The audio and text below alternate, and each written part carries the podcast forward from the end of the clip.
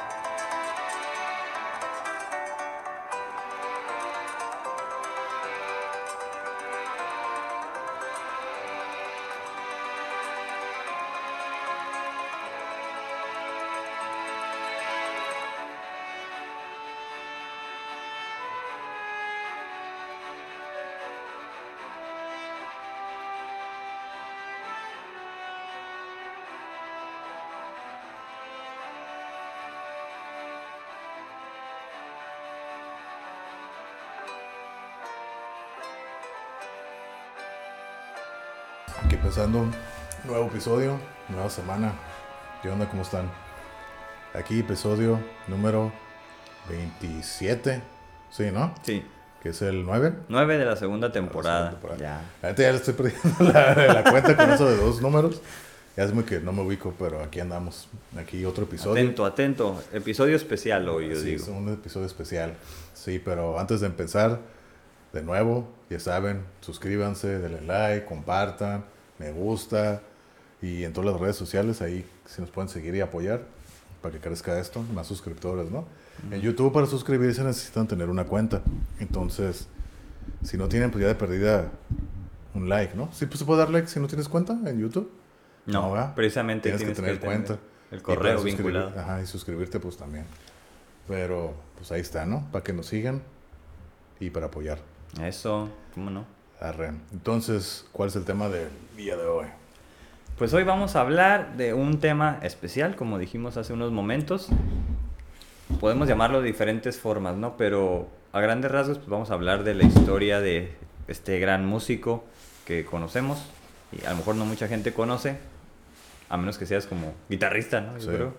Eh, se llama Jason Becker y vamos a hablar pues de, de él, ¿no? De su música, un poco de su historia, que la verdad pues, ha sido muy trágica, conmovedora, ¿no? Y inspiradora, Eh, ¿no? sí, y fíjate que ya hemos hablado de él aquí varias veces, en varios episodios, así como que muy, rápido muy rápido.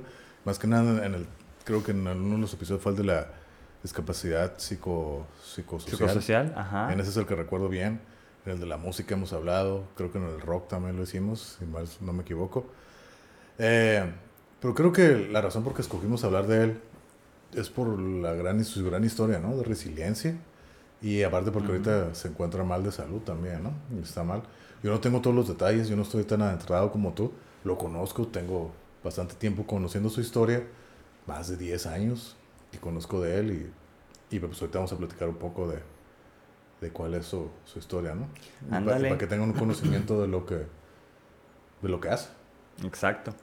Sí, pues la verdad, sí hay historias que conocer, ¿no? De repente en las redes sociales no sé, te aparece, alguien se vuelve famoso, como le llaman, y es por cualquier tontería. Sí. Entonces, pues se hace famoso a quien de repente dicen, pues no lo merece, ¿no? O, Sí. o no sé, así pasa, ¿no? Simplemente así son como suceden las cosas actualmente.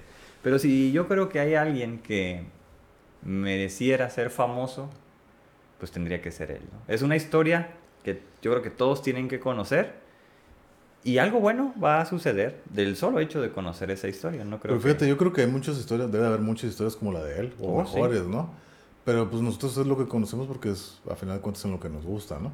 Claro. Y, y, pues tanto tú como yo nos gustaría que más gente lo conociera para que vea, para que vea la, pues sí que nadie es imposible, ¿no? La resiliencia, hasta dónde te Exacto, puede no llevar. imposibles. y darte cuenta que a veces uno se queja por tonterías y uno está completo. Ándale. Ahorita que se enteran de la historia de él. De hecho, se hizo un documental, ¿no? El documental se llama Not Dead Yet, o sea, porque no, todavía, no, todavía no estoy muerto. Y yo no lo he visto. Eh, de hecho, estaba viendo el trailer hace rato. Ya lo he visto muchas veces. Lo volví a ver esta vez. Y como que ahora sí, ay, güey, o sea, que sí me como. Sí te mueve, te debe de mover Ay, a la verga, así como que. Algo. Así como que oh, casi se me salen las lágrimas. ¿Cómo no? Pero, como yo lo he dicho y lo dije la semana, en el, bueno, en el episodio pasado, ¿no? A mí lo que, lo que me llega a hacer, así como que sacar lágrimas es algo feliz, ¿no? Y a mí se me hace algo Ah, como feliz o de éxito, lo que ha logrado él cuando no puede moverse, ¿no? Entonces, pero ahorita, ahorita contaremos su historia. Claro. Y bueno, por ejemplo, para poner un antecedente, no específicamente de él, pero sí como quién puede estar a la par en otra disciplina, que pues sería como más científico, Stephen Hawking. Exactamente. Le sucedió lo mismo. Por, si conocen a Stephen Hawking, ¿no? Sí. el gran científico, Sí. astrónomo, este, que estaba en silla de ruedas y bueno, pues, tiene una voz no muy peculiar, bueno, ya falleció, pero Sí. que era muy robótica, por, bueno, con apoyo de una computadora pegada ahí a su, a su silla de ruedas. Él con esa tecnología pudo brillar, ¿no? Pudo mostrar todo lo que él pensaba en su mente. Su mente está intacta a pesar de que el cuerpo ya no podía este, moverse, ¿no? Por esta Exacto. enfermedad que ambos compartían, Sí. que era el ALS Ah. o ALS en inglés, Ajá. que en español no sé cuál sea la, traducción, es como amio... Bueno, debe ser esclerosis lateral amiotrófica. Ajá. Ese es como en español. Ok. En inglés se le conoce más como ALS, ALS, Ajá. y pues por años atrás se hizo el challenge, ¿no? El, el bucket challenge, que Sí. era aventarse hielo y era para beneficiar a personas que tenían este padecimiento, ¿no? Entonces, por ahí a lo mejor Sí. eso sí lo han de recordar si no conocían quién. Entonces, Sí. era precisamente en parte para beneficiar a, a Jason Becker, ¿no? Ajá. Y hay una foto, este, ahí diría yo icónica, entre Stephen Hawking y Jason Becker en el mismo lugar estuvieron. Oh, sí, esa, Sí. No, esa no me la sabía. No, exactamente. Entonces se conocieron, pudieron platicar bajo las limitaciones, ¿no? Entonces, este, que uno tiene, porque Stephen Hawking puede hablar, Ajá. pero porque no habla al momento. Son sus pensamientos que se expresan, se expresaban dentro de su computadora, pero ya tenía ciertos este, parámetros en su, en su programa Ajá. donde él podía accesar a las palabras grabadas, que eran audios ya. Sí, sí, sí. Entonces era eso, tardaba un poquito y pues Jason moviendo solo los ojos. ¿no? Pero yo creo que la diferencia entre Jason y, y ¿cómo se llama? Stephen Hawking. Stephen Hawking, en cuanto a la comunicación, Stephen Hawking lo hacía él solo, él solo, ¿no? Tenía una máquina, pero no dependía de nadie. Y Jason sí depende de la gente, ¿no? Ujú. Y eh, depende de su familia, de su papá, de su mamá, de su familia, Quien lo, quien lo, eh, que son los que traducen lo que él está diciendo, ¿no? Jason habla con los ojos. Exacto. Jason habla con los ojos.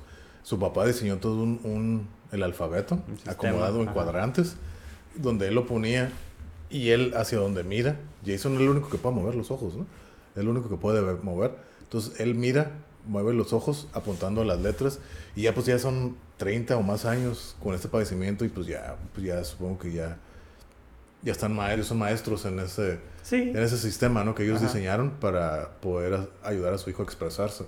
Entonces, él con los ojos se comunica, entonces ya los, los, la familia lo ve lo que los Lo interpreta, ¿no? lo interpreta y así él es como se comunica, a través de sus familiares. Que fue lo que sucedió en esa foto. Ajá, y Stephen, ¿no? Él, él, sus pensamientos, como tú lo acabas de decir, son interpretados con la computadora. Entonces, por eso te digo, él entre comillas se lo hacía solo, entre comillas y, y Jason, ¿no? Exacto. Necesita la ayuda de un tercero para poder comunicar lo que él quiere decir. Correcto. Sin embargo, por ejemplo, si vieron la película esta de la teoría del todo de Stephen Hawking, ahí sale que ese también, ese, ese sistema, bueno, uno parecido, porque sí lo modificó el papá de Jason, eh, era uno parecido, al menos en la película, parece ser que sí fue verdad, que sí se utilizaba ese método para solo utilizar la visión. Mm. Pero pues ya ves que Stephen pues tuvo como siempre como mucho apoyo y ahora sí que le apoyaron tanto académicos, científicos Sí, de por allá, como para que tuviera acceso al, al chip ¿no? que, tiene, que tenía integrado aquí y eso le permitía que los pensamientos se trasladaran al, A la a computadora. la computadora, ¿no? Entonces, Sí, de hecho hace unos, unas semanas fue que vi la película y pues me acordé de todo esto. órale, órale. Sí, pero digo, hay una foto ahí icónica donde están los dos, precisamente en el Sí, mismo no, no espacio. No sabía.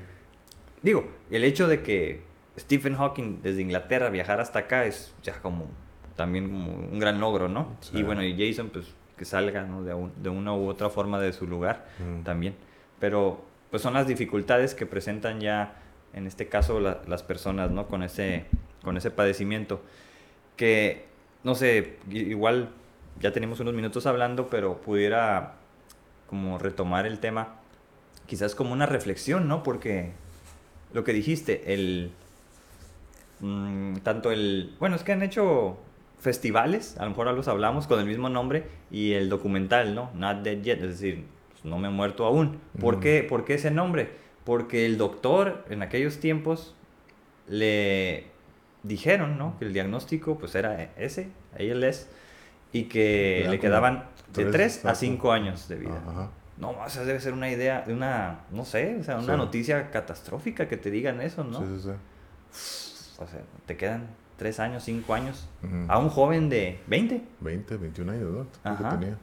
Entonces dices, no manches, o sea, el futuro por delante, pues Sí, no. y más que nada, porque ahora sí que su ámbito que era tocar la música, todos dicen, ¿no? Este güey venía a hacer, a comerse el mundo, ¿no? Con el rock. Eh, Entonces, y hacía cosas que en aquel tiempo pues nadie hacía, ¿no? Cosas de tocar la guitarra mientras usaba el yoyo, ¿no? ¿Sabes? El clásico, ¿no? Sí. Estaba tocando la guitarra, ¡fum! y con una mano y con el otro el yoyo, Y eh. yo, no, se ve que, ay, todos, ah, y ve- vean los videos, ves los videos de cuando se, se movía y tocaba. Y es lo que, como dije en el, en el episodio del rock, ¿no? El, eh, algo que a mí me es, que nomás con dos personas lo he visto, dos músicos, ¿no? Que es Steve Vai y él, en los videos cuando él como, hay como que da medias clases, así, porque está dando clases, ves la emoción y con la pasión que lo habla, que disfruta de la música, que hasta como que no puede hablar de la emoción, Ujú. y hasta como que se le olvida que está dando clases y ya, y se, se engrana y todo, todo, todo, se, pone, se pone a tocar, ¿no? Entonces eso, te digo, nomás con él y con Steve Vai Lo que he- tú has visto, Lo, lo he percibido, lo he percibido con Sin ellos duda. dos, ¿no? Pero sí, es una historia realmente así como que sorprendente lo que, lo que él hizo y cómo a los 20, 21 años sale, ¿no? En la historia de que empieza a molestarle la pierna, va con el doctor, le dice, ¿sabes qué? Parece que tienes ALS Ujú. y pues te quedan 3 a 5 años y no, pues, no mucho. Se fue deteriorando, Ujú. es donde ya no podía agarrar la guitarra y tenía que estar en silla de ruedas. Y se enfermó mucho, bajó mucho de peso, como que lo recuperó y todo. Y fue cuando el papá pues diseña el, bueno, el sistema de alfabeto en cuadrantes para poderse comunicar. En aquel entonces todavía podía mover la quijada, podía hacerla así, ¿no? Entonces Ujú. empezó a hacer música. Le hicieron un programa a él para que con los ojos tuviera así como que lentes donde él era como el mouse, o sea, se movía el Ujú. mouse con los ojos también. Y el clic era con la quijada. cacas. Entonces así es como empezó a hacer música. Ey. Entonces eso es lo sorprendente de este güey, de que no se puede mover y sigue haciendo música. Eso es para mí lo que, mames, o sea, uno está completo y se queja y no quiere hacer cosas, o le da flojera y todo. Entonces eh, ahí creo que es un muy grande ejemplo de Perseverancia. perseverancia y querer es poder, ¿no? Ándale, sí, sí, sí. Querer es poder. Entonces sí está muy interesante y creo que te lo dije una vez cuando, hace dos años, cuando estaba ahí encamado. No me acuerdo que, que algo, eventos de, de Jason hubo y te dije de que, pues mi, mi accidente no fue nada tan grave, ¿no? Pero puedo empatizar ya con él, el hecho de que no poderte mover, no poder caminar y todo lo que conlleva. O sea, yo Sí, puedo bueno. hablar, yo puedo comunicarme, puedo moverme, todo, y aún así estoy limitado. Ujú. Ahora imaginarme llegar al punto donde él está, donde no te puedes mover para nada y ser completamente dependiente de alguien más, Sí, no poder ni hablar. Entonces, ay, y aún así hacer música de gran calidad, no. Ajá. Entonces eso, es- eso me parece de, de admirar. Sí, bueno, en este, para puntualizar, ¿no? En este padecimiento afecta específicamente las neuronas motoras o motrices, Ajá. es decir, aquellas que se, no, digamos, conectan el cuerpo para que puedas tú tener ese control, ¿no? Ese, creo que hasta se le llama como sensopercepción, ¿no? Que Ujú, tú sí. sabes qué está sintiendo tu cuerpo, en qué parte y lo puedes mover, ¿no? Es como si te da rasquera, pues sabes que es aquí y te empiezas Sí. a rascar. Entonces, esas, esas neuronas son las que se van, pues, muriendo y entonces empiezas a perder ese contacto con tu cuerpo, pero tu cerebro está intacto. Sí. Entonces, como le- parece ser que sucede por ahí de eh, los 20, pues a ese punto, él ya a los 3 años tuvo su guitarra. De los 3 a los 20 tuvo 17 años para tocar la guitarra, para practicar. Y lo hizo, ¿no? Hasta Mm. el punto de que creo que era tan el talento, no sé si es talento específicamente o, o la habilidad que desarrolló, el hecho de que él escuchaba música y de oído identificaba cómo se tocaba en la guitarra. Entonces, hay varios guitarristas, amigos de él, incluso hablan de que ellos, "Mira, mira, mira, esto se me hace acá bien chingón, te lo voy a tocar. Y, y le hace, oh, está suave. Y a ver, a ver, era así, pues, pues, como casi traía la guitarra y la toca igual, ¿no? Mm. Todos se quedan, "Ah, cabrón. Sí, para mí me costó mucho, ¿no? Mm. Hacer ese, como Mm. esos, no sé, licks o no sé, este, lo, lo hizo de oído. Y resulta que parece ser que así es como él aprendió, porque su papá y su tío tocaban guitarras acústicas y todo, y él aprendió así. No sé, una vez me dijiste tú que los niños, eh, bueno, las niñas, los niños tienen el oído como más desarrollado, ¿no? Bueno, hay, hay un canal que les recomiendo, bueno, pues, hablando de ese tema, ¿no? De lo que se llama el oído perfecto. O, o sea, por ejemplo, nosotros a, a esta altura de como adultos ya no podemos llegar a tener el oído perfecto. Por más que lo entrenes, ya no se puede, ¿no? lo, que, lo más que podemos llegar a hacer es el oído interválico, pero no perfecto, ¿no? Entonces los niños, si los entrenas, pueden llegar a tener el oído perfecto. ¿Qué, qué es el oído perfecto? Captar cada sonido en el tono o nota, como lo quieras decir, que es, ¿no? Por ejemplo, este sonido, que es, yo no, no tengo la capacidad, ¿no? Por así decirlo, "Oh, este pinche sonido es fa sostenido, este es sol. Yo sé que lo estoy diciendo mal, ¿no? Pero es un ejemplo. Oh, todo, cada sonido tiene un tono Ajá. y una nota, representa una nota. Nuestras voces, todo, todo sonido tiene una Exacto. notación. Entonces, una persona con un oído perfecto, pum, lo, lo- su cabeza de su oído está tan entrenado, por así decirlo, o naturalmente diestro para poder identificar cada notación, ¿no?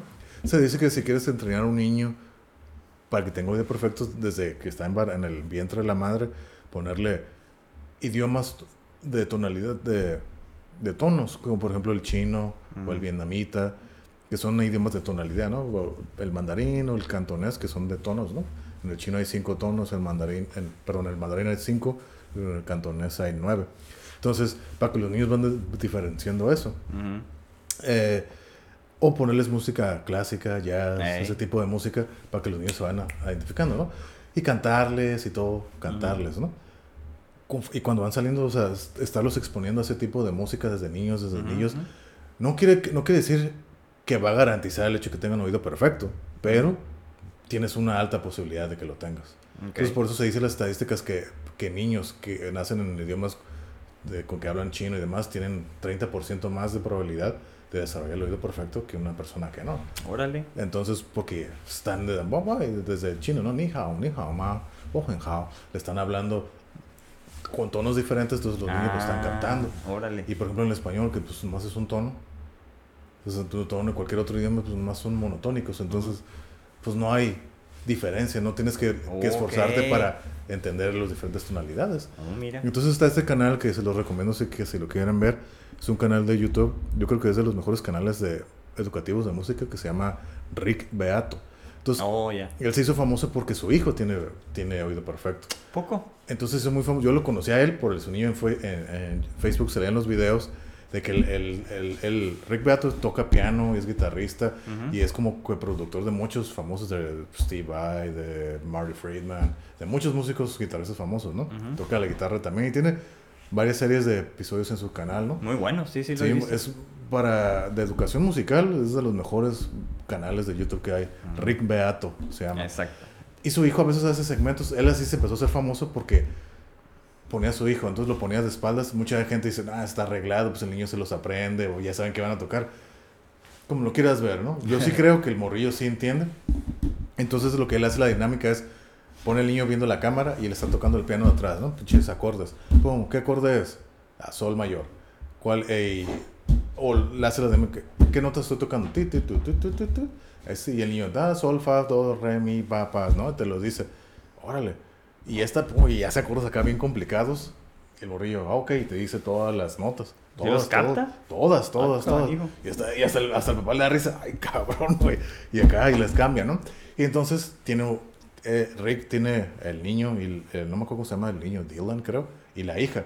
Pero la niña no tiene oído perfecto, tiene oído interválico. Mm. ¿Cuál es la diferencia? Que cuando usas el oído perfecto, pues sabes todas las notas. En el oído interválico, sabes los intervalos. No sabes qué nota es, pero sabes qué intervalo es. Es un intervalo menor, mayor, eh, es menor, disminuido, mayor, Mm. todas esas cosas, ¿no? Entonces tú puedes, por ejemplo, tocar un acorde menor. Ten, estás escuchando los intervalos, a lo mejor no sabes qué nota es, pero sabes, oh, es un acorde menor, Mm, o es un acorde mayor, entonces puedes identificar todo eso. Que es a lo que más que una persona ya adulta puede lograr. Órale. Intervalos, ¿no? Identificar los intervalos. A lo mejor sí puedes una que otra nota, ya la tienes bien calada, se ve que, ah, esa madre siempre es sol y así ya la tengo identificada. Por ejemplo, para afinar la guitarra y todo eso, pues esas cinco notas, ¿no? el, mi- el mi, el la, el re, el sol, el si y el la, ¿no? A lo mejor ya lo tienes bien identificado, pues ya lo identificas. Ponle que no pases de ahí. O de los acordes clásicos, oh, ese es sol y ya, ¿no? Pero no tienes al 100% Ajá. la el reconocimiento de las notas. Es más los intervalos, ¿no? Incluso hay muchos programas, tengo aplicaciones para escuchas los intervalos, pim, pim, pim, pim. Mm. Entonces, ah, para estar practicando y estarlos identificando. Es lo más que uno puede llegar. Pero al parecer, por lo que tú dices, Jason tenía oído perfecto. O sea, Pues lo desarrolló, ajá, exactamente. O como se decía, ¿no? Que mucha gente, eh, por ejemplo, que Jimi Hendrix o Mozart tenían, te- tenían oído perfecto, pero a la vez tenían sinestesia. Entonces, Mm. La, eh, la sinestesia es cuando los sonidos tienen colores. Mm. O sea, tú escuchas algo, por ejemplo, do, y, y, y tú ves el color rojo, por así decirlo. Entonces, de esa manera, pues es más fácil identificarlo. Claro. Tienes esa disociación en el cerebro que tú los sonidos te, produ- pones un color. te producen un color, en la, tú ves colores, o incluso palabras. Palabras te generan un color. Eso se llama sinestesia. Entonces, por eso dice- dicen que Jimi Hendrix o Mozart tenían sinestesia, ¿no? Por eso eran virtuosos en sus instrumentos, porque le tenían esa facilidad. Esa facilidad, ok, cualquier caso, cada nota tenía un color y pues las identificabas de volada. A lo mejor Jason tenía eso también. No sé.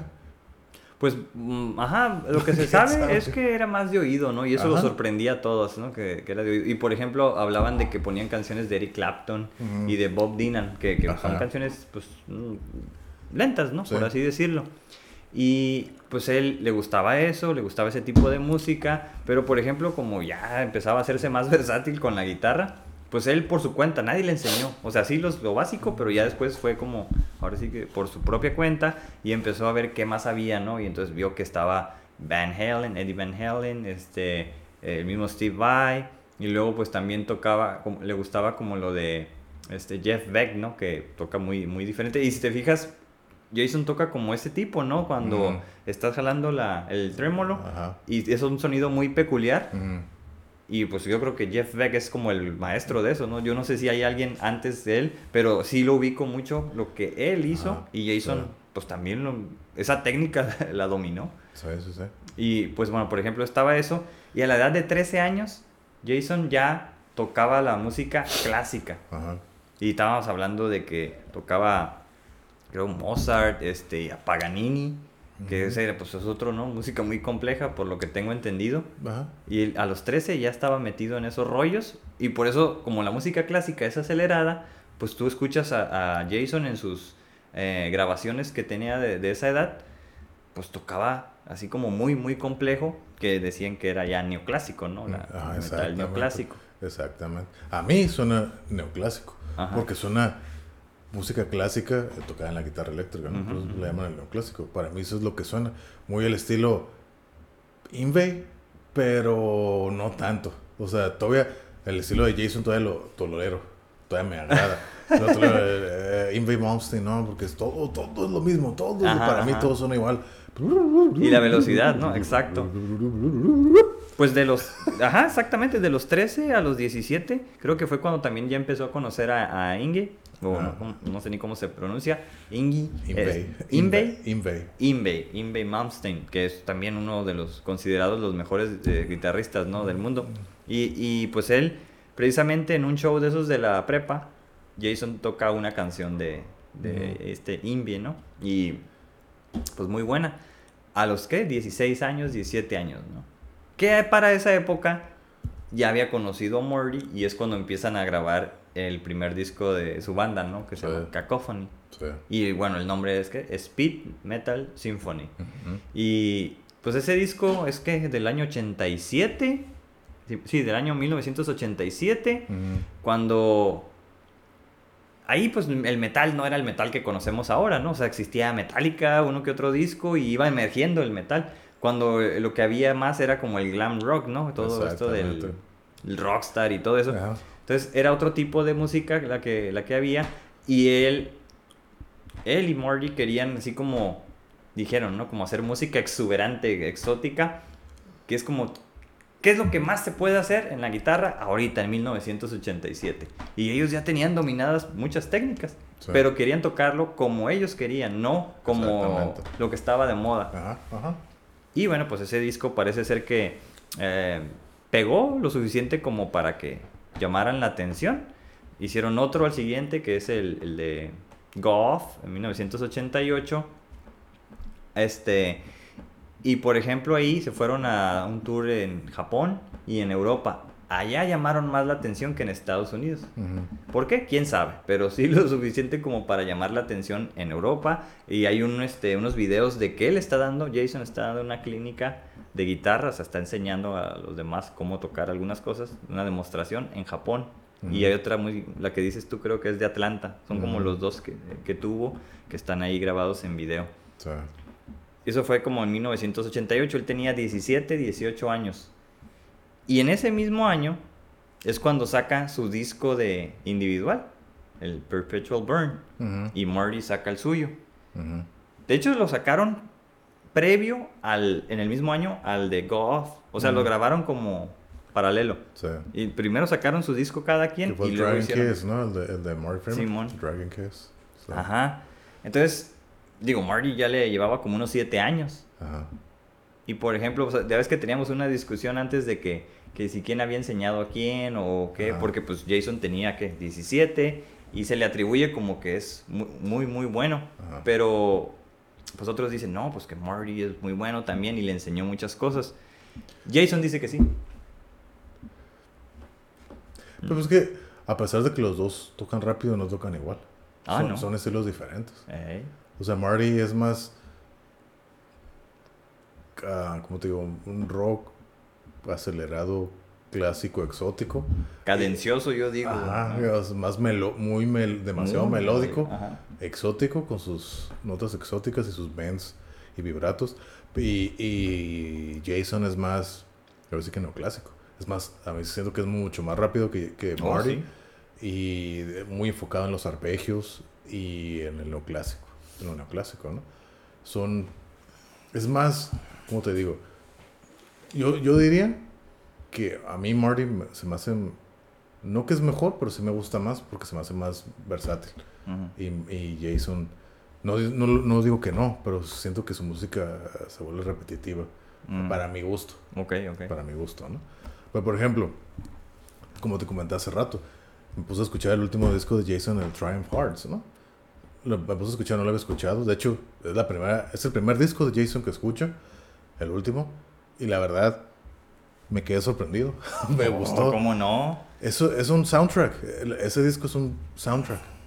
No quería llegar ahí porque pues quería como Ok, llegar ya hasta el final vamos, ahorita para ya. hacer, pero sí es como es una obra maestra, yo creo. Todo lo que lo que él hizo es una obra maestra sin saberse, Mm. ¿no? ¿Por qué? Pues por la historia tan trágica. Entonces ese primer disco que es el Perpetual Burn, este es una joya y ahí es donde ves qué tan versátil es, porque digo, toca como con esta técnica, ¿no? De mover el, el trémolo y todo, Mm. como lo hacía Jeff Beck en una canción y con así como que empieza súper lenta, parece que es una balada y de repente empieza con estos arpegios y se vuelve un, un poco más rápido. Por ejemplo, hay una canción que se llama específicamente Perpetual Burn, como el disco. Mm. Tú la escuchas y una vez vi cómo alguien se, se intentó tocarla así en una sola vez. Y dije, ay, güey, o sea, eso es- ¿cómo mueve los dedos? Eso es como, no sé, imposible, casi, casi. Y él dijo, esa es la canción más difícil que he podido aprender a tocar. Ah, Y ya lo ves, ahorita como, no sé, es como todo, ¿no? En cualquier deporte, como lo que veíamos en el, cuando hablamos del básquet, hace 20 años o tre- 25 años no se hacían las clavadas que se hacen ahorita, o sea, todos son más atléticos, ya van elevando el nivel. Lo mismo los guitarristas, Sí. ahorita to- todos son como más rápidos, tienen como un dominio de muchas técnicas, pero en aquel tiempo no. Entonces él creo que hizo como esa innovación, ¿no? De que Mm. tocaba con esta mezcla de sonidos que lo hacía yo creo como muy rico, muy Mm. exquisito, aunque tocara rápido. Porque te va contando una historia, entonces digo yo, para mí, ¿no? Que yo sí como que sí aguanto notas por sonido. Mm, O sea, esa, esa canción ok. está bien chingona. Sí, y te- sí, sí. O sea, tiene toda la, la técnica del tapping, ¿no? Tiene la otra técnica que te digo, los arpegios, que yo creo que es como lo más difícil, ¿no? Mm, O sea, mucho, muy difícil. Y luego viene, bueno, creo que es primero la canción esa, la de Altitudes. Esa canción es en sí sola, es una joya. Mm. Todo lo que tiene es una historia así. Te cuenta una historia. Por eso creo que lo que él pro- produce o compone, como bien dices, es un soundtrack. Es una representación de algo. Y bueno, en ese disco hay una otra canción que se llama Air, de aire, también chingona, ¿no? Y luego hay otra que se llama Ocus Pocus. Es muy particular esa historia Ah. porque, como te digo, ese disco lo creó, pues ahora sí que paralelo cuando Maury hizo el suyo. Mm. Entonces hubo ahí una anécdota donde tuvieron que aventarse, bueno, primero dijeron que era un volado y luego dijeron que- no. O sea, que lo que fue es, se hicieron una apuesta por el Super Bowl, no sé qué, qué equipos eran realmente, ganó Marty. Y la canción entonces era la Jewel. Y esa pasó al disco de, de, de Marty Mm. y Jason se quedó sin el suyo. Y entonces, pues todos, así como que los que sabemos de eso, "Pues, está bien chingona la rola, ¿no? Lo Mm. que, la, co- la colaboración. Sí. Entonces parece ser, lo que dijo Marty alguna vez es que como que sí se agüitó el Jason de que haya quedado así y, y se ardió, pues como decimos. Entonces dijo, "Ah, no, apar- aparte que ni me gustaba tanto. Pero, quiso pero- hacer una pero- suya. Pero ¿cuál es el que, o sea, qué es, qué es lo que salió perdiendo Jason? Que, que no saliera en su disco. Ajá, o sea, nada más O eso. sea, se van a, se van a apostar en el disco de quién iba a quedar la canción. Exacto. Pero la Ajá. misma, la misma rola. You La- will, sí, ah, la misma rola, nomás que iban a, ver, porque los dos tocan esa canción. Nomás a ver en- si iba a quedar en el disco de Marty o en Ajá, Jason. Ah, exacto. ok. y, Ah. quedó, y quedó en el de Jason, en el de Marty. Ajá, entonces de Jason como que se agüitó y dice, ah, voy a hacer otra. Y entonces empieza a, a tocar como más y dice, ah, ya tengo una mejor que le dijo a Jason, a Marty. Le dice, ah, ya tengo una mejor. Y resultó ser esa de Ocus Pocus. Mm. Entonces ya cuando supe eso, que fue hasta hace, no sé, un año, un año y medio, ya la escuché con otro sentido. Y dije, no, pues sí, cierto. No, no me parece como mejor, pero sí el intro, así como que es una atmósfera así donde Mm. ves que te quiere expresar Sí, algo, ¿no? sí, sí, sí. Y pues en este caso, que Ocus Pocus es como lo de la magia, ¿no? Ajá. Las palabras de la sí, magia. Ah, pues yo dije, oh. Como por ejemplo, a ok. mí la- eh, siempre, siempre esa canción, la de Jewel, yo imagino, no sé por qué, como que vas volando así, así volando sobre el mar. Es lo que a mí que es como que brincas de un acantilado y empiezas a volar sobre el mar. Es lo que yo me imagino al escuchar esa canción. ¿A poco? Sí, es lo que yo me imagino. Así, Jewel. No sé por qué, eso es lo que a mí me Transmite. transmite esa canción. Oh, no, pues sí, cada quien le, le da un- Entonces, que, una oh, sensación. Y es lo que siento, es lo que visualizo al escuchar, al escuchar esa rola. Órale, órale. No, yo. Yo la pensé como más diferente. Pero y, igual. y- y en un atardecer así como que en el sunset, Ajá. Así volando, te aventas el acantilado y volando así sobre el mar. Así como que ¡fua! vas volando sobre el mar. Pues esa ya es como una balada, ¿no? Esa canción. Sí, yo es una balada. Ajá. Entonces dices, estos que pueden tocar súper rápido. Y no, no rudo, sino rápido, pero por el, el neoclásico, ¿no? O sea, la música Esa clásica. es la diferencia, es que tocan rápido, pero... Pero ¿cómo te- bonito. Ajá, por así decirlo, rápido. Estético. Ajá. sí, bonito, como estético, como tú dices, elegante. No quiero decir elegante, pero refinado, por así decirlo. No es así como que rápido, agresivo. Sí, o sea, sí, Marty sí lo hace. Jason no sé, porque te digo, mm, no sé si no, no, no, conozco es mucho de él. como más. Pero Marty sí puede llegar a tocar rápido, agresivo. Y lo hizo, ¿no? Pues, en Megadeth y en sus propias canciones. Y Jason, lo que he escuchado de Jason, ¿no? Es como que más... Jason trata de, de, ser veloz, pero siempre expresando como algo de positivismo, bondad, ¿no? Así que algo bueno. Siempre dejando de algo positivo en su música. Es lo que yo percibo de Jason. Sí, totalmente. Y Marty, ¿no? O sea, Marty, pues sí, también. Pero sí se siente más el- la agresividad, el metal ahí en su música. Por muy Ajá. melódica que sea, se escucha ese, ese, ese sonido sucio en Marty. Siempre. Sí, es que a él le gustaba, ajá, exacto. Digo, ya es, a lo mejor algún día hacemos uno de él.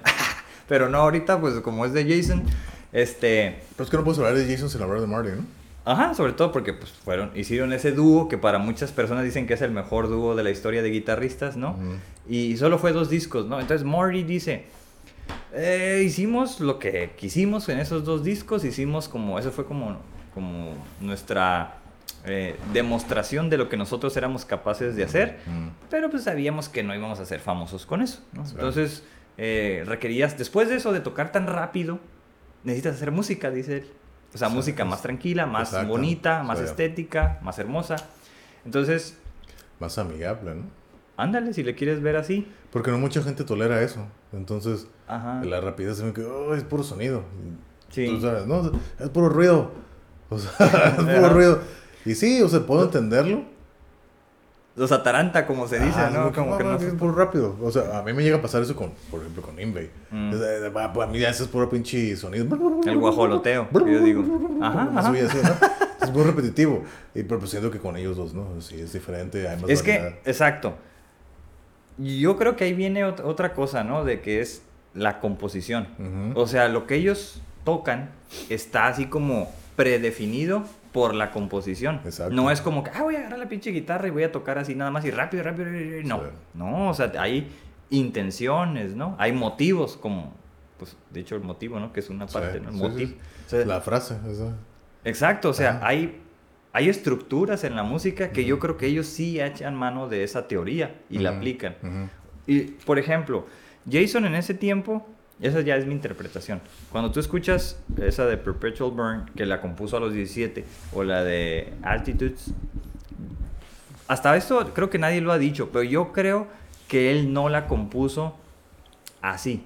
Creo que eso ya es obra también del productor. Porque él tenía la capacidad de tocar esto, pero Sí, pues, no, a- no lo articulaba bien a como quedó. Porque, por ejemplo, después de eso, eh, ya que se enfermó y todo esto que, que mencionamos, o mencionaste, sacó dos discos donde son sus demos, ¿no? Uno de esos se llama el, el Raspberry Jams y el otro se llama Blackberry Jams. Entonces, los jams es pues cuando se le Sí, grababa o y tocar, ¿no? Sí, pues, Digo, para que la gente es- sepa. Es un juego de palabras, ¿no? Ajá, exactamente. Entonces, este, resulta que ahí vienen una que le llama, ¿cómo? Como per, Perpetudes. Entonces es la mezcla de Perpetual Burn, el intro, Con la de Altitudes. Entonces yo creo que estaba buscando como esas alternativas en cómo Mm. quedar la composición. Entonces, yo que la escuché así hace años, no me gusta en comparación en cómo quedó en el disco. O sea, por eso te digo. Y luego hay como dos o tres versiones que digo, ah, no, no, no, no, no le llegan a la versión final. Por eso creo que el productor ahí sí se vio como que. Yo digo, eh, creo Pues que para el eso está el productor. ¿no? Para, para estar así como que viendo qué es lo mejor, entre comillas, para la música, ¿no? Para el producto final. Para eso está el trabajo del productor. Y ese disco, pues le digo, el, el- el Perpetual Burn es exquisito. O sea, no. Yo creo que no puedes pedir nada más que eso. O sea, Pues ya depende. de más qué- canciones, yo creo. Sí, depende qué es lo que buscas. Yo no, la verdad, pues no busqué nada. La primera vez que lo escuché fue porque, ah, con que Jason Becker supe un poco la historia y dije, vamos a escuchar. Y dije, ay, güey. Dije, o sea, con que eso compuso a los 18 años. ¿A, a quién conoces que a los pinches 18 años toque así? Yo no he conocido a nadie, ¿no? Entonces Pues no. sí ves que hay otro nivel Pues desde sí. ahí. Y bueno, pues ya la historia trágica. A partir de ese disco, bueno, te digo, hacen como su, su primer disco cada quien, luego se juntan para hacer el segundo de Cacophony, esto estamos hablando de 1988, para el 89 deciden separarse, ¿no? O sea, como son amigos, muy buenos amigos, hermanos, como dicen ellos, Ajá. pero decidieron que, que la banda, porque cantaba ahí un vato, ¿no? en Cacophony, pues ya no avanzaba más. Entonces fue cuando pues, contratan a, a Jason con esta banda, el, cantante este David Lee Roth, que yo la verdad no lo conozco mucho, pero sí sé que es como un rockstar, ¿no? Ese güey es así que un frontman hecho y derecho. Es como que yo creo que los mejores frontmans que ha habido. Es David Lee Roth. Sí, es todo. Es un showman. Era- él era en la, estaba en la banda que se llamaba Van Halen. Sí. ¿O él era el cantante de la Sí, banda Van Halen, Van con el guitarrista Van Halen. Sí, sí, estuvo Entonces se hizo solista. Sí, creo que sí. O sea, yo no sé- lo conozco, no sé mucho su historia. Ajá. O sea, Digo por el nombre, ¿no? Así. pero por ejemplo, ahí no sé qué banda era cuando ahí con Jason. Era Ah, sí, él, él era Van Halen. era ajá. Van Halen Sí, donde Jason estuvo también. Sí. Yo no sabía que Jason estuvo en Van Halen Oh, ni tampoco Steve Vai. No, en Van Halen no. Ah. Era en la banda de David Lee Roth, Ah, así se llamaba, David Lee Roth. O sea, era él, ¿no? Y ahí estaba el, el Steve Vai. Y Steve Vai, no sé cuánto tiempo haya pasado, deja la banda para irse a White Snake y es cuando ocupan, ahí por ahí supieron, no, pues que ocupamos un guitarrista. O sea, tienes a este güey, ¿no? Que es el que cantó con, con Eddie Van Halen, que Mm. desde ahí ya era el mejor, ¿no? Sí. Considerado. Luego, Steve Vai. O sea, necesitaban a un güey chingón. O sea, para que llenara los zapatos de estos Sí. dos güeyes, ¿no? O sea, Simón. no menos, no puedes pedir menos. Entonces se ganó el, el, el, el- ahora sí que el, El puesto, puesto. Y empieza a tocar, a hacer sus demos para el próximo disco de este vato. Y hay una canción, ah, ¿cómo se llama esa pinche canción? Algo de como Let's Rock o algo así, y es ah, Showtime se llama. Showtime. Y está bien chingón, la escuchas y tin, tin, tin, así como bien rockerona de, de los ochentas. Ok. Y pues ahí ves toda la versatilidad de Jason. Porque nada que ver con Cacophony y nada que ver con su disco de solista. Ajá. Entonces ya se, se mete como en esto como del glam ochentero. Teren, así como que, ah, cabrón. O sea, está bien, está bien chingón. Escuchen a Showtime se llama. Y ya canta este vato. Total, que esa es como la única canción que sí tocó bien. Porque fue cuando se enfermó. Ya no pudo tocar la guitarra. Es más, grabó algunas cosas, no las grabó completamente. Y fue cuando pues, le dan este diagnóstico terrible. Pues se tiene que dedicar a- al tratamiento. Y pierde la fuerza. Entonces ya no alcanzó a ir al tour. Sí, no está la anécdota, ¿no? Que cuentan de cuando el doctor le dice, hey, tienes ALS. Y lo primero, primero que le pregunta, hey, pues, ¿puedo- ¿puedo poder hacer el tour? Eh, Y pues, pues no, pues No, no, no ya no se va a poder. Exacto, o sea, como que fue muy repentino, ¿no? O sea, de repente ya andaba con, con bastón, este, tocaba la guitarra pero ya muy lento, de Sí, repente pues ya una no tenía- mano ya no le ya- Ya, funcionaba. la motricidad ya la estaba perdiendo. ¿no? Exacto, de repente ya estaba y de- cuentan que se le caía la guitarra Ajá. Y pues debe ser muy frustrante, ¿no? Todo eso para alguien que toda su vida se ha dedicado a eso, desde los tres años, pues la verdad que es una, mm, desde ahí, ¿no? Ya es una verdadera tragedia. Cuando, estamos hablando de 1990, ya él ya había ganado el premio del guitarrista, mejor guitarrista nuevo. Ya estaba, había salido en revistas. Antes de que entrara con David Lee Roth, todos lo querían. O sea, estaban hablando de diferentes bandas que, te, ocupaban guitarristas. Eh, vente con nosotros, que no sé qué, que la vamos a pegar. Se fue con David Lee Roth porque ya ese güey era como Sí, el ya, chacas, ya- por lo que ya- acabas de sí, decir. ya tenía ¿no? un buen, ya era de renombre, ¿no? Exacto, o sea, era como lo que él merecía, ¿no? Entonces, Ajá. ese disco precisamente era como mucho potencial lo que esperaban. Todos querían saber qué tenía que hacer Jason en esta banda. Mm. Y ya, pues eso pasó. Viene la tragedia. Pues todo lo que mencionaste al inicio. No puede hacer nada en, en- ya físicamente, ¿no? De tocarlo como tal. Va perdiendo sus facultades. Y intenta hacer música en ese formato que dices, con lo del visor, la computadora, por un amigo de él. Cinco años le toma hacer el disco. Cinco años donde él compone así en la computadora y pone y se escucha y todo, pero falta quien lo toque. Exacto. Y entonces donde le- eh, ahí va un compa de él y fue cuando yo lo conocí y me quise adentrar como a qué tocaba él. Dije, ah, cabrón, sí está, está perrón este güey. Michael, Michael Lee Firkins se llama, no sé si has escuchado de él. No. Ese vato, pues tiene cosas como de Jason. Y bueno, en, en el este del nuevo disco donde tocan los 13, es el que empieza. Y las primeras Mm. notas de esa, de la de. La de ¿cómo se Valley llama? of Fire. Valley of Fire. Esas primeras notas dices, ay, cabrón, eso es bien triste. O sea, en dos notas te hace sentir Exacto. así como, puta madre, lo que alguien puede representar cómo puede sentir Jason. Ajá. Y eso, eso fue contribución suya, no es que Jason dijo, tócame esto. No, fue lo que él Sí, porque al final de cuentas esa canción que acabas de mencionar de Body of Fire, Los Magníficos 13, Ey. son 13 guitarristas que tocan, es una canción, esta canción Body of Fire. Del ¿no? último disco. Del último disco.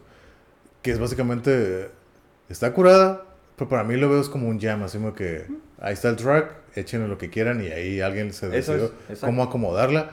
Esos 13 segmentos, bueno, que no son, son más de 13 porque los 13 tocan su segmento y luego varios vuelven a tocar otra vez y todo, ¿no? Ujú. Pero son 13 y es como que tocan su segmento y pum, pum, pum, los fueron pegando. Básicamente fue lo que collage. hicieron. Un collage, ¿no? Ellos eran una, una base rítmica y todos pegaron la melodía, ¿no? Ujú. Entre muchos está Steve Vai, eh, Jeff Loomis, Marty Friedman, Richie Kotzen, eh, Greg Howe, Paul Gilbert, Paul Gilbert, Gus G, que para mí es la que Gus más G. me gusta, porque es, la- es el único que no toca Stevie con- Hunter. Stevie Hunter, también, también que acá toca en blues.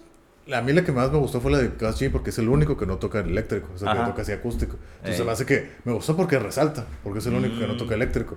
Y aparte que la melodía que se avienta se me, me gusta un montón, ¿no? Órale. Entonces, y sí, hay varios, varios músicos, varios guitarristas ahí conocidos y muy buenos que con el favor- Legendarios, Y todos aparte en el video, pues todos t- tocan el segmento de cada uno y te están poniendo un mensaje que le dejan a Jason, ¿no? Oh, sí, esa Cada- fue la primera canción del disco, ¿no? Ah, de este Va- último. Valley of Fire, ¿no? El Sí, Valle de- escúchenla. el Valle de Fuego. El Valle de- que es su lugar, uno de sus lugares favoritos de Sí. Jason, a donde iba de vacaciones. Sí.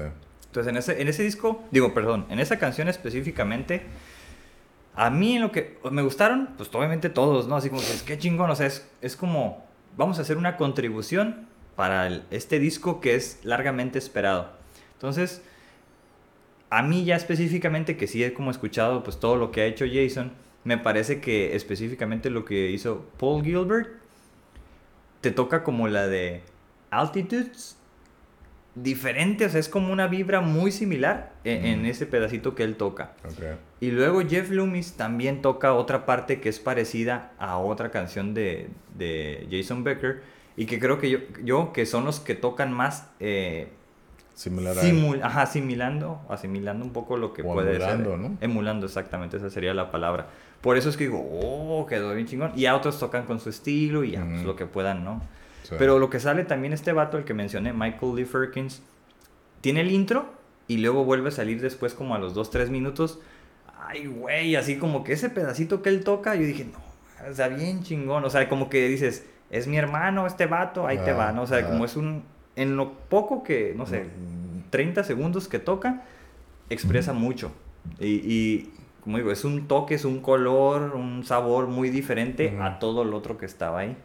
Entonces, se me hizo a mí como muy, muy particular esa canción. Y la he escuchado muchas veces. Y ya, pues al punto de, de tratar de identificar, ¿no? De como darle otras explicaciones. Por eso, pero te digo, este vato, Michael Lee Firkins, es el que hizo como. Ahora sí que la hizo de Jason Becker en el disco de 1996 que se llama Perspective. Este. No siempre es guitarra. Este, porque. Pues ahora sí que ya se empezó a acompañar de orquesta, de Mm. instrumentos de viento, de instrumentos de cuerda, de este. Ahora sí que músicos expertos en, esos, en esos instrumentos que fueron contratados para tocar lo que Jason escribió. Ujú. Y no, pues ese Más disco. que como sinfonías. Exactamente. Mm. Algunas sí, otras no. De repente hay una que, que me encanta. Se llama Higher, más alto. Ah, Y son vocalizaciones. ok. Entonces, nadie se espera esa vocalización en ese disco porque dices, pues es un disco de música, guitarra, sí. instrumentos y solo son voces. Entonces empiezan a vocalizar y todo eso te va llevando. Lo que tú dijiste, eso de que te ir volando así como en el Mm. mar. Ah, pues esa madre te lleva por el pinche cielo y andas acá así. Y tiene dos segmentos. Uno donde ya cambia la vocalización. No, pues yo ya dije, es- esto está como muy vinculado a, a esa idea, yo creo, de, de- que debe estar como presente en la vida de Jason Ajá. sobre la muerte, Sí. ¿no? Entonces, esa vocalización, yo, para mí es como cuando ya el cuerpo se va levantando y todo eso. O sea, siento que hizo ahí su soundtrack para cuando falleciera. Ok. Porque tiene esa, tiene otra que se llama Life and Death. También está bien misteriosa esa pinche canción. Les recomiendo ese disco, escúchenlo. Es, otro- es como, dijiste, un soundtrack. Representa lo que él estaba viviendo en ese momento, pues cosas misteriosas, cosas terribles, tétricas, pero también la alegría, ¿no? De Ujú. estar bien, de estar vivo, de producir lo que le apasiona. Sí. Entonces, tiene como muchas este, ondas, ¿no? O sea, Sube y baja, ¿no? subes y bajas, subes, subidas y bajadas, pero de alegría. Entonces creo que, no sé, así como hablas de escalas y otro, no sé si él tenga como, o, o hay una escala que se llame Jason Becker o arpegios específicamente de él, porque suenan a Jason, pero suenan diferente, Yo creo que es más que nada, pues él sabe. lo que quiere expresar. Ajá, o sea, es como, igual como Marty lo dice, ¿no? Me da risa que él lo dice cuando ves las, las clases o los, esos tips o que da así Marty, que los, que los, que lo, que hace los videos con revistas de guitarra y todo.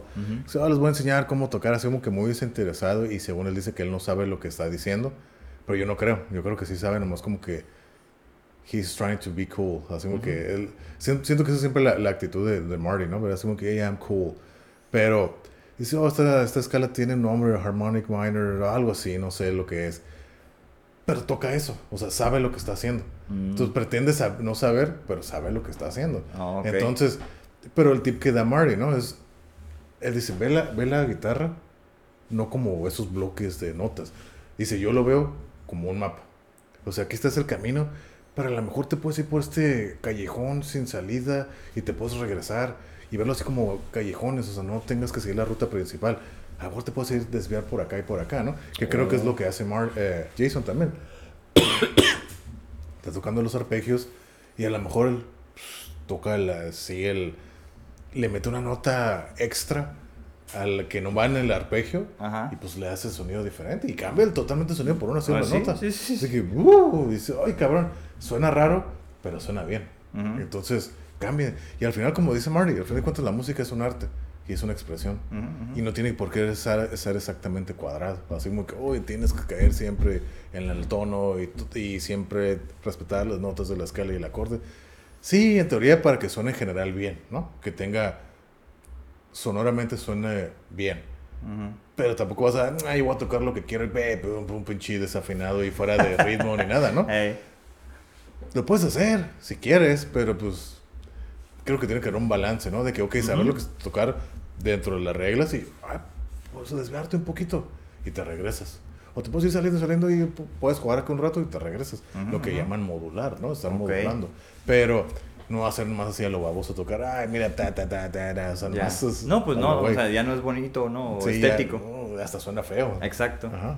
Yo lo que todavía no entiendo, ya así como un paréntesis, ¿no? Cuando dicen en esas recomendaciones, ¿no? Que para hacer solos, dice, pues que follow the chord progression. Pues, ¿Cuál será la, la, la progresión, ¿no? Del, de, de la cuerda o, o a qué se refiere? O sea, no entiendo a qué se refiere eso. Ok, Digo, ok. porque nunca he llegado a ese punto Ok. y por más que lo veo, no sé, no entiendo. Oh, chord progression son la, la progresión de acordes. Ah, de acordes, ok. Ajá, que es la base rítmica. Ujú. Por ejemplo, no sé, una, un chord progression, por ejemplo, el círculo de sol.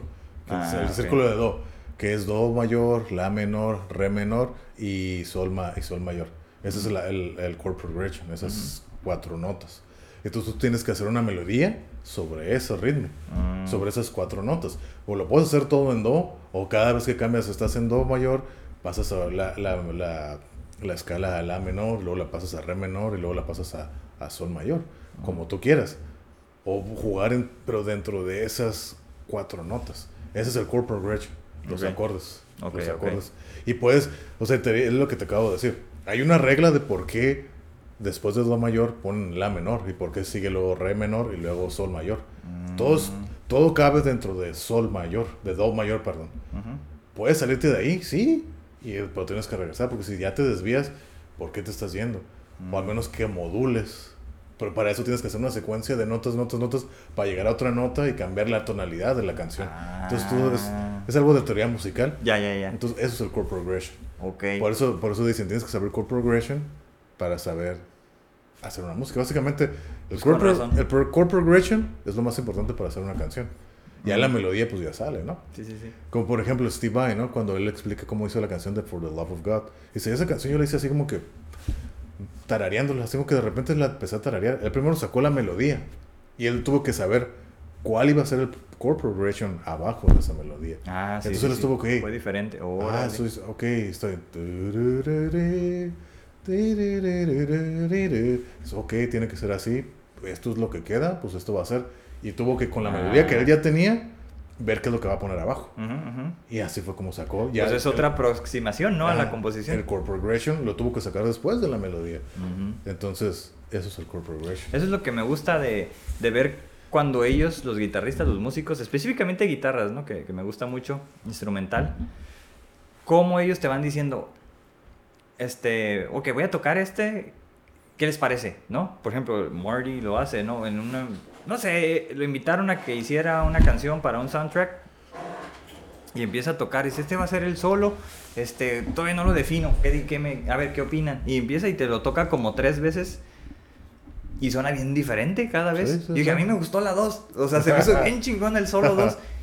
Cualquiera de esos tres o cuatro que hizo estaban bien chingón. Ok. Al final, no fue ni uno de esos cuatro, como Mm. que le metió más ya en el disco final. Sí. Pero me acuerdo porque sí dejó un segmento de lo, de lo que dijo en esos cuatro videos. Sí. Me quedé, oh, o sea, yo me acuerdo, yo le puse, yo voto por el 2, pero está chingón pues porque lo que dices, o sea, cambia, si, si quieres una nota, pero ya te cambia todo. Sí. Pero no, realmente sí cambió más que eso, pero me refiero a que cómo puede cambiar las...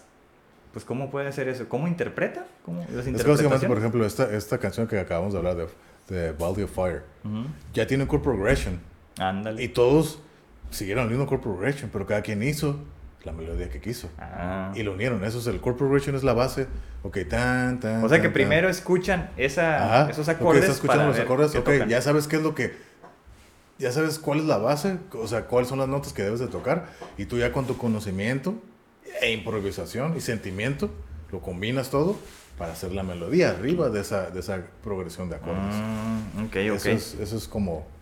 Es como, por ejemplo, el chord progression sería como que vas a escribir, vas a escribir una, una canción, pero el chord progression sería el tema. Este es el tema. Habla de, de improvisa acerca del tema. Básicamente es más o menos así. Órale. Es así. Eso sería... Así es como podría explicarlo para que la gente que no entiende pues pueda... Si no sabe, pues pueda entenderlo. Y los que saben pueden explicarlo mejor que lo que yo hice o que me corrijan si estoy equivocado. Ándale, sí. Sí, los que saben acá de teoría musical. Pero eso es el chord progression. Órale, órale. Muy bien. Ya, ya sí, ya entendí más. Ajá. Pero no lo termino por captar. No sé si me explico. Sí, no sí. sé si... Sí, hay, hay más a fondo y tendrías que saber más teoría musical y todo para poderlo comprender mejor. Ajá. Pero básicamente esa es la base. Ey. La- las notas bases sobre lo que se va a escribir la melodía. Y, tiene razón, porque precisamente eso que acabas de decir, Jason después les dijo, ¿quieren tocar? Les, les regalo esta canción. Entonces puso el- la base, lo que acabas de Sí. decir, y ya cada quien tocaba. Y Que- de hecho, que esos son los famosos backing tracks. Ajá, ajá. Esos son los famosos backing tracks. O pueden sonar así como que en sonido digital o análogo de tit, tit, se escuchan tit, tit, Ah, como más sí. en beats, pero se escucha diferenciar las notas, ¿no?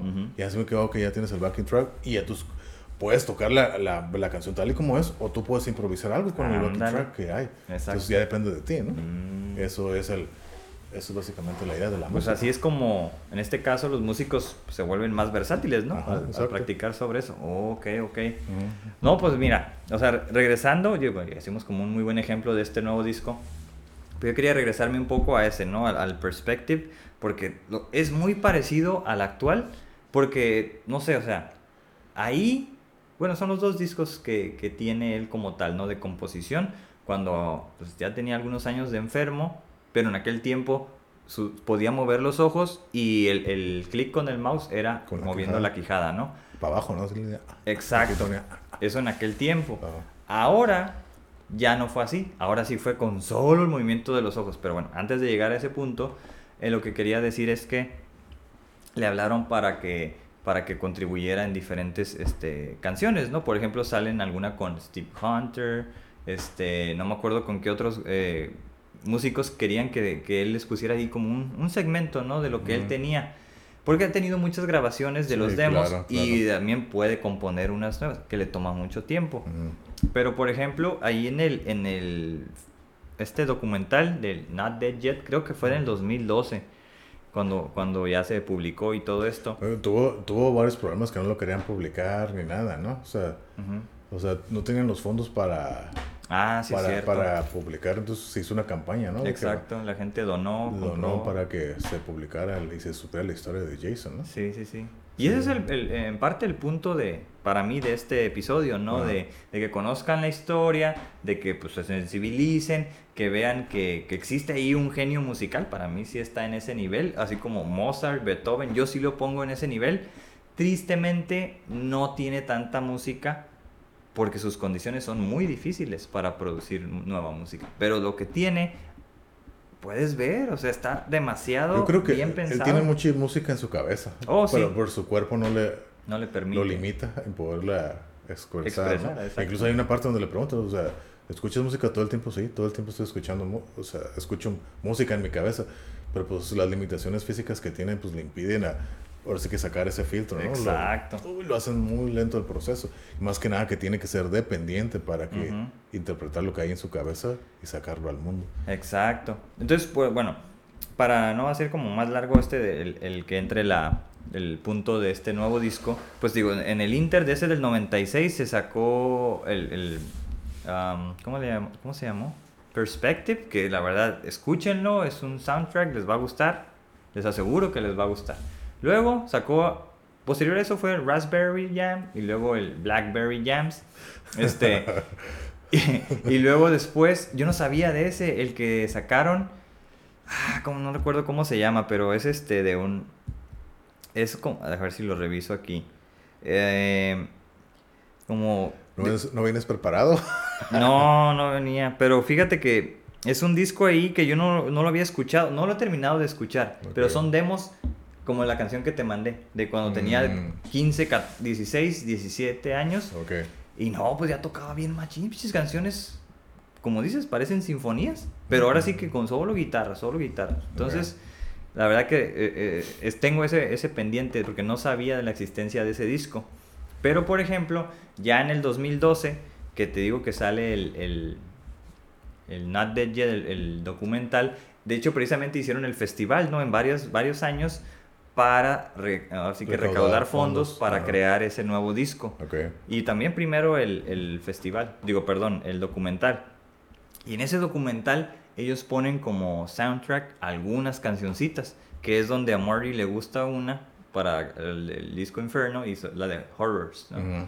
Ah, que está bien perrona, ¿no? Sí. sí, está curada. Eh, entonces ahí viene y pues también otras canciones.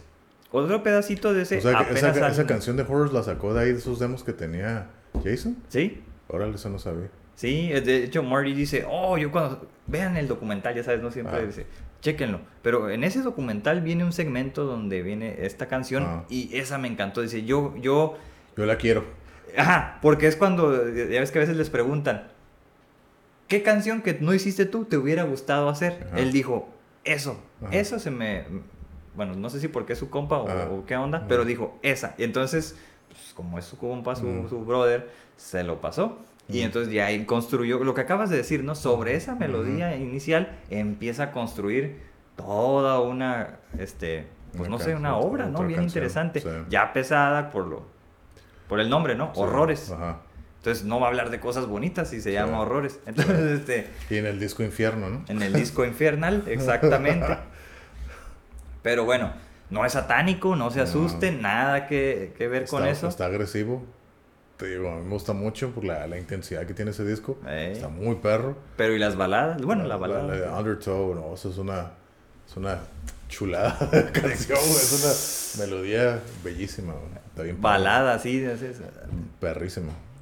machín. Y ya hablamos, ¿no? El video del hermano. video, Que le enseña exacto. karate a su hermana, se muere el, mucha- el, el hermano, la, la hermana menor pelea, bueno, Aprende karate, aprende karate, a pesar de que su papá no la deja, que al final termina ganando y dedicándole la- su, ¿qué campeonato? Su cinta o algo así. La cinta negra, ¿no? Para la- el hermano mayor que se Eh, murió, ¿no? Exacto. Está curada la, la- el video. El y video. la canción. Pero por ejemplo, la música que aparece en ese video a mí no me gustó. Me gusta más la demostración que hace Murray en un video donde está tocando aquí en el NAM. Que está así tocando para gente, ¿no? Y entonces, como siempre he tenido este, el, el- ah, ¿cómo se llama? El mito este del... El que entra al Hades.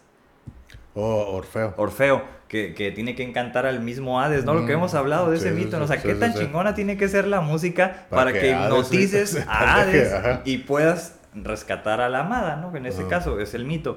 Entonces, cuando Morty está ahí, dije, no mames, o sea, todos, todos están así, están grabando, están así como... Para mí es eso, pues, es una representación de eso, tal Ajá. cual. Y va gente, ¿no? De repente ves la toma de un lado y ves que, que hay un así como que se está asomando, como que llama la atención y más gente se va, se va metiendo ahí porque es una demostración en un ¿no? pedazo pequeñito. Mm. Entonces fue como algo en vivo que se grabó. Esa, ese video a mí se me hace más chingón. Y cómo suena, aunque tiene unos errorcitos, obviamente. Sí, claro, pero, ¿no? Pues es en vivo. pero es un en vivo. Es de esas Ah. veces que el en vivo creo que le gana al, El estudio. al estudio, exactamente. Pues, y cuando lo fuimos a ver, Mm. no, pues las veces que hemos ido se me hace bien chingón. Y aunque Mm. cuando estuvimos ahí en el soundcheck, hasta ahí, Mm. o sea, lo, lo disfruto mucho, pues, e- esa canción específicamente. Pero bueno, si lo quieren checar, son, creo que son muy buenas recomendaciones. Volviendo a lo de Jason, este, decide como que, ok, voy a hacer otro disco. Le tomó, creo que unos tres años, pero yo creo que ya tenía más material. Por eso creo que fue menos tiempo, porque ahora fueron las dificultades mayores. Entonces, por ejemplo, para la canción esta que te mostré hace rato, la de eh, Once Upon a Melody, contrató a 31 músicos, 31 nada más de este, cuerdas. Y también trae viento, o sea, trompetas y todo Sí, eso. sí, sí, sí.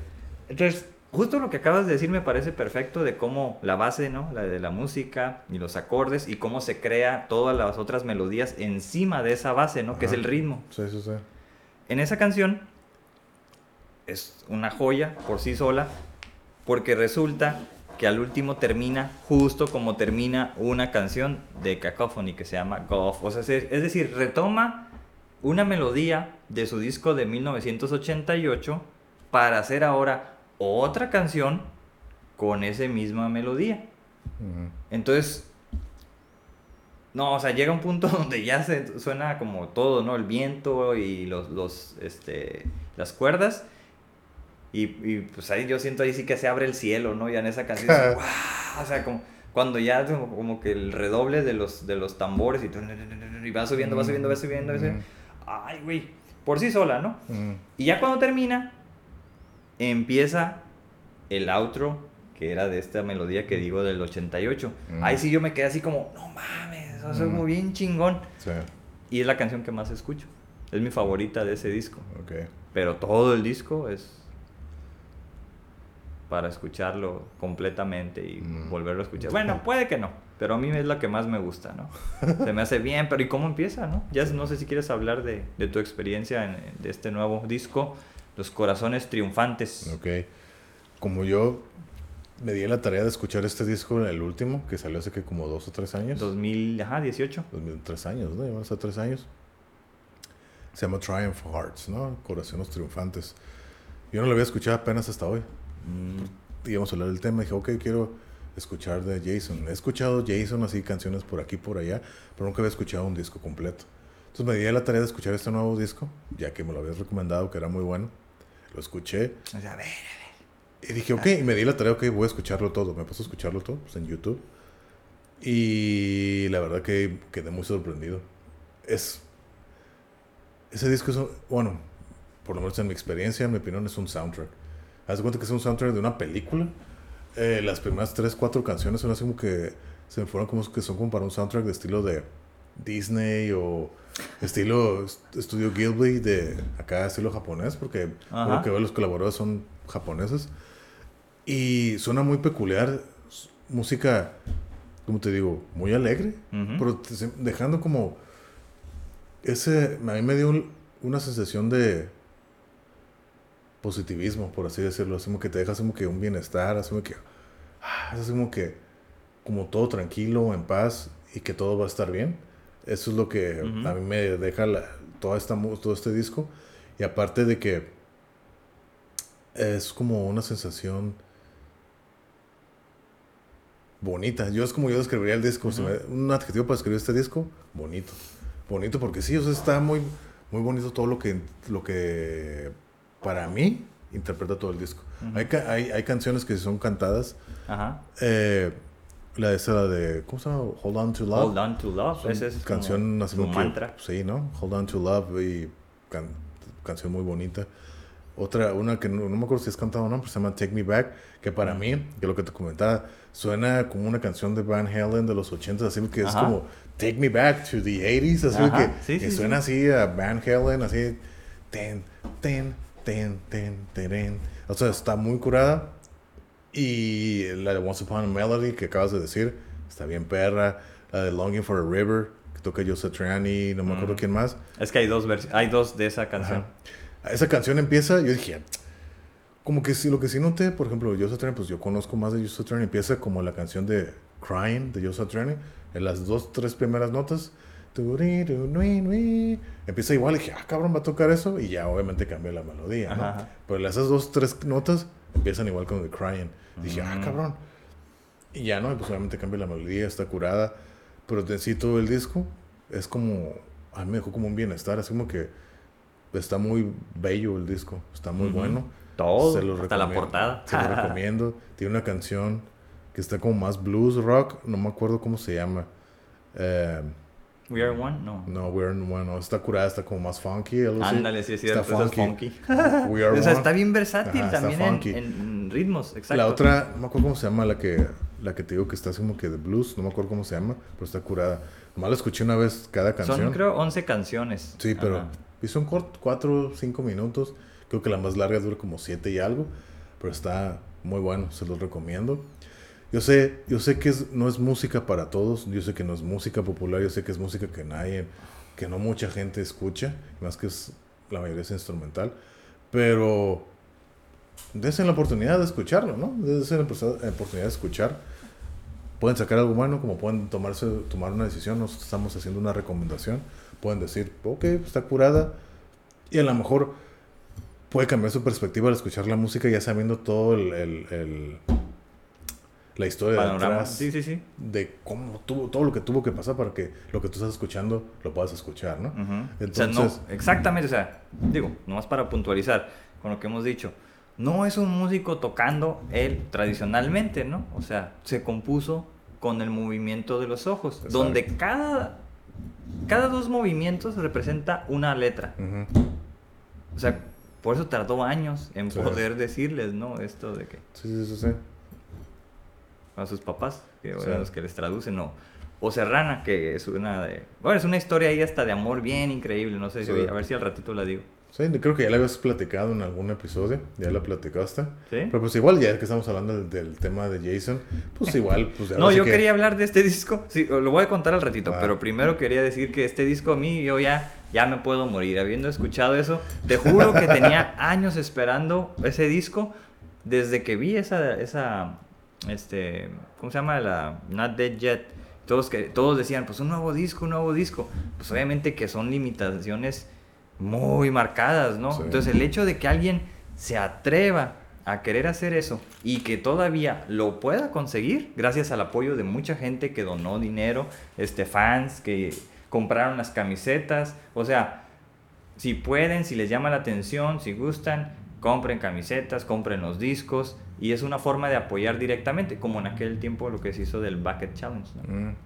Ice Bucket Challenge. Entonces, eh, Pero yo, yo el- creo que ese, ese challenge no fue específicamente por Jason. O No, sea, no, no, no. O sea, dio la casualidad que Jason lo tenía. Y por eso a mí, a mí se me hacía chistoso de que todos, oh, pues fue como para hacer el awareness, ¿no? El conocimiento de esa enfermedad. Yo la conocía por Jason. Ujú. E incluso Ajá. Jason sale haciendo también el Bucket Challenge, ¿no? ¿Sí? Así que yo no puedo moverme. y él dice, pues póngame hielo en los huevos. y, se lo, y se lo echan ahí. Yo, los ojillos cómo se le hacen hacer. Y ya no me acuerdo quién reta a Van Halen, creo que Simón. reta o algo así, ¿no? Pero pues te digo, yo ya lo conocía por él, o sea, años atrás, cuando ese challenge se hizo famoso, ¿no? Y dio la casualidad, pues, que él tiene la enfermedad. Simón. Y tarde o temprano él salió también haciendo el reto, ¿no? ¿Eh? Apoyando pues, la enfermedad. que Claro, claro. Sí. Sí, es cierto, tal cual. Hay un güey, ¿cómo se llama? El Mayer, el que sí lo viste. Ah, John Mayer. John Mayer, o sea, ese güey, pues, nada que ver, o sea, nunca te imaginarías que tocara lo que tocó, ¿no? En ese, en ese video precisamente. Pero John Mayer toca buena guitarra, así como que para... Creo que ya lo habíamos dicho también. A pesar de que pues, toca más rock así... Pero canta él, ¿no? También. Sí, canta, pero toca buena guitarra. O sea, tiene buenas, así, está, está cool. Toca blues, hay un segmento, creo que ya lo dijimos también, ¿no? Que Ujú. como un video de 17 minutos con B.B. King. Y Ah, canta sí. blues y todo, y está perro. Y también de repente se toca rock, metal, y está curada. No Ah, está pues tan... está, no como está- en Juanes. no está tan tirado a la, ándale, no está tan tirado a la basura.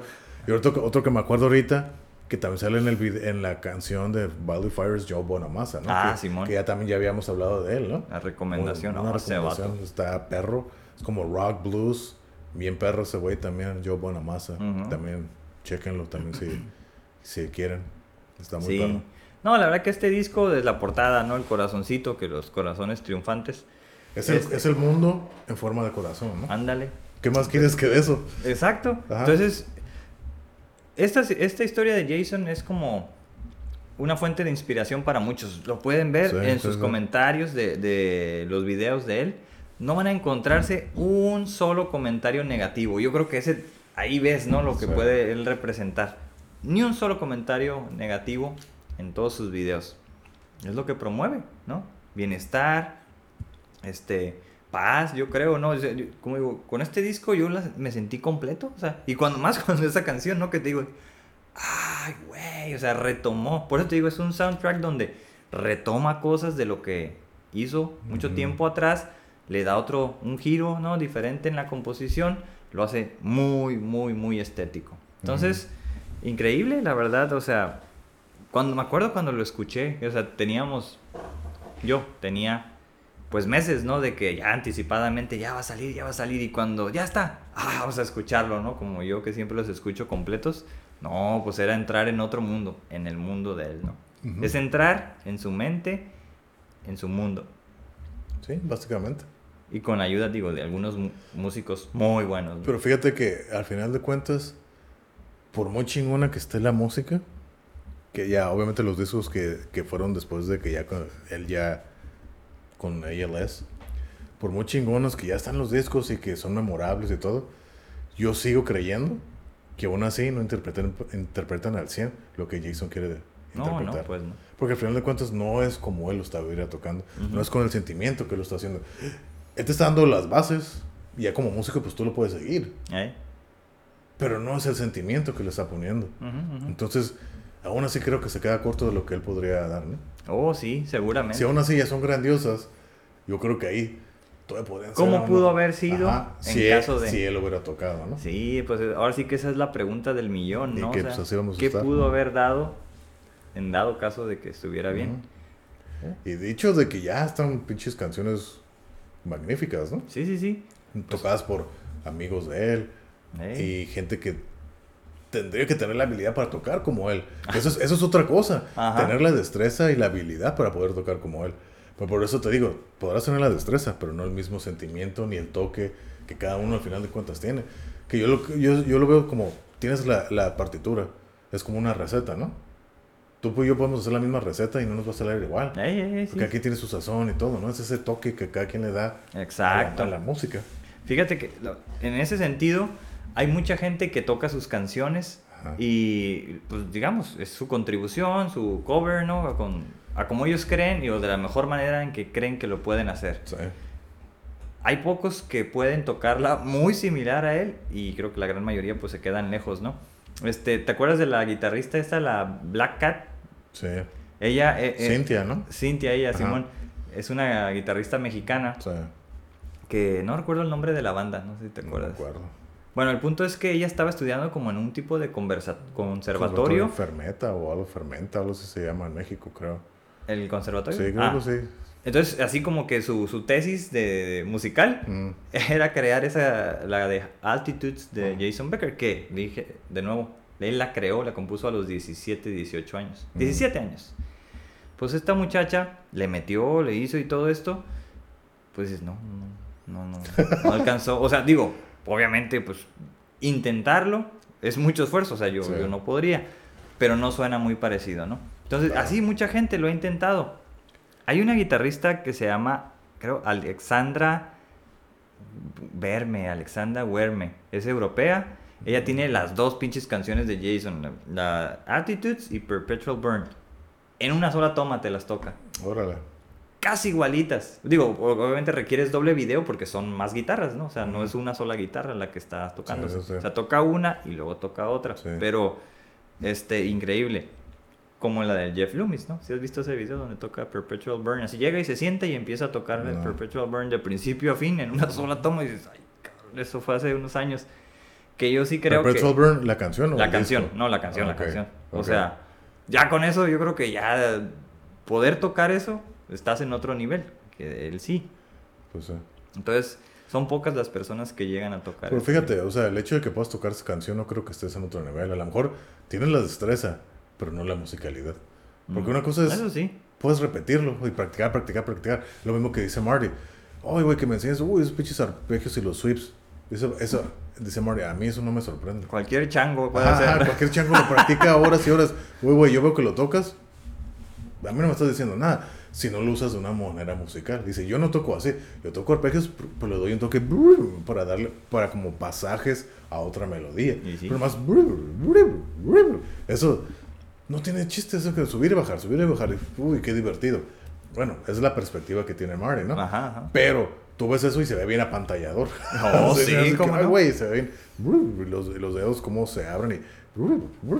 O sea, yo llevo tratando de... Yo cuando, pues yo que toco la guitarra, ¿no? Yo empecé así bien, bien, entre comillas, en el 2006. Estamos en 2021. Ay, ya pasó un montón de tiempo. Estamos en 2021, ¿no? O sea que son 15 años, creo. Sí, 15 años. Yo nunca, nunca quise hacer eso, lo de, lo de Sweep picking. Sweep picking. Dije, nah, nah, no, no, no, no, no, no quiero, no quiero, ¿no? Pero yo era un punto donde ya me empecé a limitar, que, ah, que me falta algo más, ¿no? Entonces dije, ok, ahora sí lo voy a hacer. Y recuerdo que empecé a practicarlo como en eso del 2016, hace cinco años. Ujú.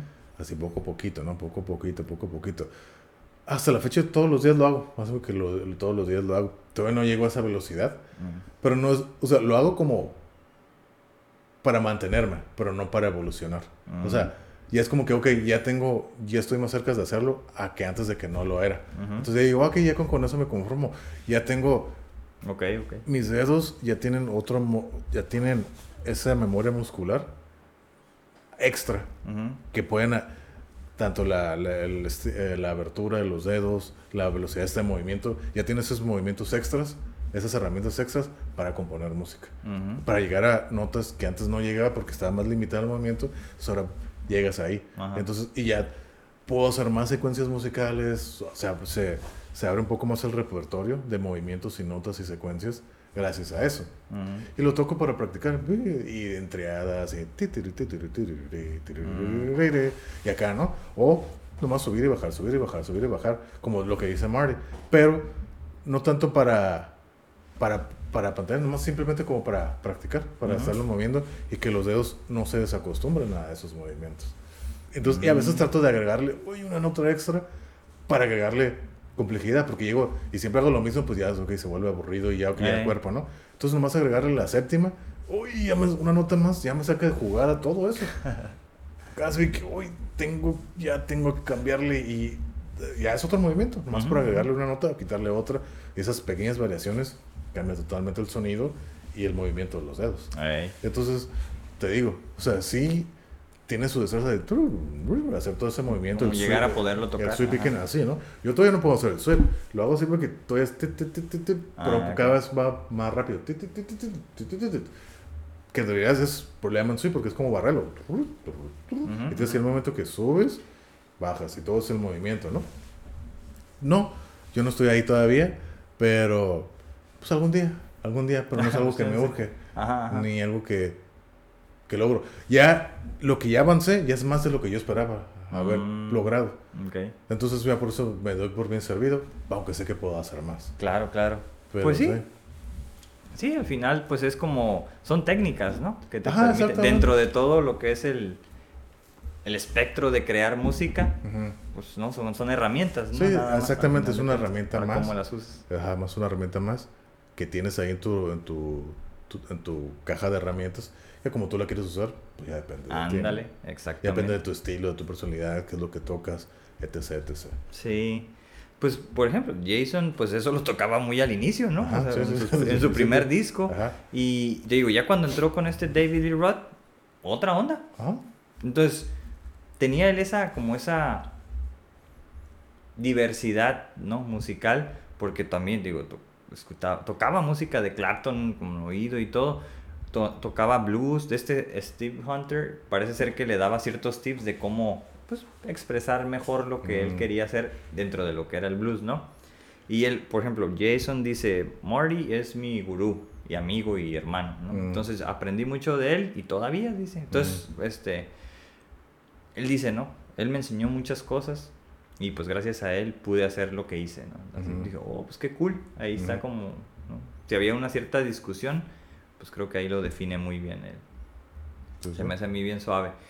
Y bueno, por eso te digo, hay un parteaguas obviamente que es la enfermedad y tú ves o escuchas más bien todo lo que hizo antes y todo lo que hizo después obviamente que lo que expresa posteriormente con la ayuda de, las, de los instrumentos o Sí, las orquestas, Claro, Claro sea, que impacta en, lo- en la música que va a machín, o sea, claro es- que sí. es- hay misterio, hay como no sé, una amplitud gigantesca, música que pudiera decir yo de, de- de Los Ángeles, ¿no? Así Pues, como... Claro, o sea, desde la, desde la limitación física hasta la temática, hasta el sentimiento. O sea, son muchos, obviamente cambia, todo eso afecta en, en lo que vas a interpretar en la música, ¿no? Lo que vas a plasmar. Pero no llega a ser, por ejemplo, tan, tan melancólico como la música de Marty. Exacto. No es tan melancólico. Ajá, exactamente. como que mantiene esa alegría, ¿no? Ajá, Esa- como que es eh, su música ese es, juego, ¿no? ajá, eso es como más de optimismo, ¿no? Su- Ajá, su, sí, música sí, es como sí. más optimista, alegre, rápida, así. Pero como exacto, es algo, algo que cabe recalcar, no cae dentro de lo melódico y de lo triste. Cae dentro de así que, ah, es feliz, alegre. Tiene, sí tiene bases así menores que sentiría- deberían sonar más tristes, ¿no? Ujú. Pero su música al final en general suena como más como optimismo, ¿no? Que eso es lo que te Sí. acabo de decir al escuchar este nuevo disco de Triumph Hearts. Suena optimi- optimista el disco, hacemos que como que sí se puede, o sea, puedes al final el nombre de la- del disco, ¿no? Con canciones triunfantes. Exacto. Se puede, tú puedes, sale adelante, lo puedes lograr. Y por eso yo digo, si yo tendría que describir este disco, sería como bonito. Está muy bonito el disco, o sea, porque lo que te interpreta. Sí, Yo sí, así, es- lo, así lo percibí, nomás lo escuché una vez, así, pum, de corrido. Dije, ay, güey, está bien chingón. Claro, es un, claro. Es un soundtrack, es un soundtrack de una película. De la belleza. Pues sí, puede ser. Pero está muy chingón el disco. sí, la verdad que sí. O sea, es, es muy estético, to- como que todo muy, muy elegido, ¿no? Muy cuidado. Digo, Ujú. supongo que tuvo tiempo, ¿no? Para, para planear todo eso, cómo, cómo lo expresaba. Pero es muy parecido al otro en, no sé, en ciertas temáticas, por así decirlo. Es parecido, pero a la vez no. Entonces, la canción esa específicamente, ¿no? La de Hold On to Love, la letra, lo que dice. Entonces, como que empieza a dar respuestas a las preguntas que los fans tenemos. Y se me hace bien chingón porque es, digo, cantado con este vato que dice, ¿de dónde lo sacaron? Está bien Ujú. chingón. Y luego Sí. la canción ya es- parece como gospel, ¿no? Ajá, Como sí, sí, sí. de iglesia de comunidad afro en Estados Unidos, que Ajá. todos así, "Ah, no". por eso te digo las vocalizaciones, Sí. pero está bien chingón. Entonces, igual está el video, chequenlo si lo, si lo quieren este, ver. Hold on to love. Ahí hay varias cosas. Por ejemplo, está un vato, que es el guitarrista invitado, toca la guitarra legendaria, ¿no? La azul de, de, de Jason. Entonces, él dice, ay, güey, toqué esta guitarra, así A como los que... números, ¿no? No, esa es la azul. Eh, Tiene Mm. varias, aparte, esa es una, así que eso Ah. ahorita hablamos. Pero la azul, la Bluey que le llaman, Sí. esa es legendaria. Entonces, este, toca con esa. Y ya, por ejemplo, hay un segmento donde pasan como a un marco y se toman fotos. Entonces pasan los papás, pasan los amigos, este, todos los que son como muy cercanos a Jason. Ujú. Y este vato, el guitarrista, pues emula como la, la, esta foto icónica de Jason Donde donde, le está- ajá, que le está dando un beso a la guitarra. Mm. Entonces, como que cuando vi ese video la primera vez dije, ah, qué chingón. O sea, Mm. este pinche video también es representativo de lo que es Jason. No Mm. solo por la música, la Mm. letra, sino lo que está sucediendo en el video. Por eso cuando termina, terminan todos, todos los que son sus compas, sus allegados, Sí, quienes lo mantienen con vida. sí, Porque son ellos, son la familia. sí. No, pues él no puede moverse, no puede hacer nada. Es la familia. Y bueno, pues ahí entra, te digo que cuando vi a esta chica, la que te digo que se llama Serrana, Ujú. pues si mal no recuerdo iba a ser su esposa, era su novia, iba a ser su esposa antes de la enfermedad, no, ya estaba enfermo y todo, ¿no? por ahí igual, hay un video donde dice Serrana Arpegios, lo que te mostré, ¿no? Cómo toca él, ya tenía la música, la musicalidad, pero más rápido. Entonces, Mm. para el disco ese Perspective, le hace una canción con el nombre a esta chica. Y es esta música, pero más tranquila y más compuesta, ¿no? Así. Mm. O sea, es como, como qué muestra de amor quieres para quien te cuida. Mm. Entonces le dices una canción así como perfecta. ¿No? O sea, se me hace a mí bien perrona esa historia. Y bueno, pues ya hay, hay cosas trágicas, ¿no? Donde él- yo no sabía, yo pensaba que ella era su esposa. Jason le dice, no, tú mereces ser feliz, cásate con alguien más, ten Ujú. tus hijos. Y lo hizo, Mm. creo, si mal no recuerdo, lo hizo. Pero todo vive ahí cerca. Todos los días va a cuidar a Jason. Porque Mm. eso se lo prometió. Y ahí está. O sea, hoy, hoy mismo dijeron que hoy en el hospital Mm. está ella con él. Ok. Entonces toda la vida ha estado ahí con él e hizo lo que Jason le pidió, ¿no? Que creo que hiciera vida con alguien más. ¿Y quieres hablar de, de la, del estado de, de salud de Jason ahorita? Yo no sé, yo no estoy, Ajá. no sé qué es lo que tiene, qué es lo que está pasando con él. Pues que- básicamente es como que tú... Ok, él tiene un respirador, Ujú. Este, en el cual está pues en cierta posición, como sentado tres cuartos, este, y es lo que lo mantiene con vida, o sea, él ya tuvo una como traqueotomía, o sea, él, él no puede alimentarse normalmente, no se puede mover, le ponen la comida por la sonda y todo esto, así es como se mantiene con vida, ¿no? Y si lo ves, pues se le ve joven, ¿no? O sea, como que ha estado bien cuidado, bien alimentado bajo esas circunstancias. Parece ser que en los últimos este, días, bueno, creo semanas, pero más en los últimos días, ha tenido una complejidad como para respirar y que el, el corazón se acelera un poco más. Mm. Entonces ya como que les preocupó un poco, parece ser que es un tipo de infección que hay por ahí y ya lo llevaron a, a hospital hace tres días y está ahí como estable, mejorando. Entonces consideran que en unos dos, tres días ya lo van a dar de alta. Pues tristemente no es sanado, pero de esta infección sí. O sea, pues sería regresar a- al estatus anterior, ¿no? Ok. que pueda estar en casa. Y de nuevo, o sea, han pasado 30 años desde que le diagnosticaron esta enfermedad, cuando su esperanza de vida era en aquel tiempo, ¿no? 3 o 5 O años. sea, que ahorita Jason tiene que como 52 años, algo así. o Ajá, ajá, ajá. Ok. Tiene como 50, 51 años, si mal no recuerdo. Y pues probablemente, digo, ahora sí que de nuevo, ¿no? Haciendo un paralelismo con Stephen Hawking, pues quizás pueda llegar a los 70. Entonces, eh, si todo sale bien, más con el apoyo, ¿no? Porque sí requiere, eso es- carísimo. Pero, pues, o sea, igual a lo mejor sonó algo trágico, pero el día que, solo sé, él tiene 52, ¿cuántos años tienen sus papás? Que son los que lo cuidan. Ujú. Entonces, algún día, tarde o temprano, supongo que no van a estar ellos. ¿Mm? Pues sí. O sea, supongo que todo eso ya está arreglado o no sé qué es lo que se haría, ¿no? Pues tiene amigos, amigas, tiene su hermano, tiene sobrinos, tiene Pues, gente que, Mucha familia que lo... que lo apoya. Y ahí está, en ese disco, en la canción del video de Hold On to Love, al final sale mucha gente. ¿no? Y Mm. dices, "Mm, tiene un crew eh, importante. Sí, que lo cuida. Sí, entonces eh, digamos que eso pues en parte nos, nos inspiró ¿no? a hacer el, el video, como a mucha gente, pueden checar los comentarios, los inspira a menos ya no ser tan catastróficos, ¿no? o sea, dice, te andas ahogando en un vaso de agua, este, ay, ay, mi vida que no tiene sentido. Ve, Jason. Hay mucha gente, ¿no? O sea, a veces tienes que salir de tu propia vida, de tu, este, no sé, si lo quieres ver como términos malos, ¿no? De, de cochinero que, de vida que tienes, para ver cómo otra gente está peor siempre. Sí. Entonces, digo, sí tienes el derecho de quejarte, ¿no? Tienes todo el derecho. Como fí- fíjate, ahorita, ahorita que estás eh, platicando eso, ¿no? De que te quejas de tu vida. Precisamente el domingo pasado estaba escuchando un conocido que tengo, ¿no? Estaba platicando su historia. Cómo estaba platicando, el, el- más o menos yo creo que la edad de Jason tiene como 50 años, para este güey. Estaba platicando su historia de cómo de morro a los 17, 15 años, pues se metía de todo, de drogas y todo y demás. Llegó a tener una eh, sobredosis. Mm. Entonces estaba muriendo, lo meten al hospital y, lo reviven y todo. Entonces, lo man, creo que lo dieron un poco de alta y pues no lo, no lo podían mantener ahí en, en cuidados intensivos. Y lo mandaron ahí donde, al, al- a donde estaban todos los niños de cáncer. Entonces, dice que eso fue lo que lo hizo cambiar ya de vida. Si yo llegar y todos los niños, hey, ¿cómo estás? Yo soy fulanito, mira, tengo cáncer. Y pues todos los niños enfermos, Ujú. rapados y todos. Y él se que puedo pensar, dice, eso me agüitó bien cabrón. Dice, ver estos niños luchando por su vida, yo teniendo una vida y estoy decidiendo matarme.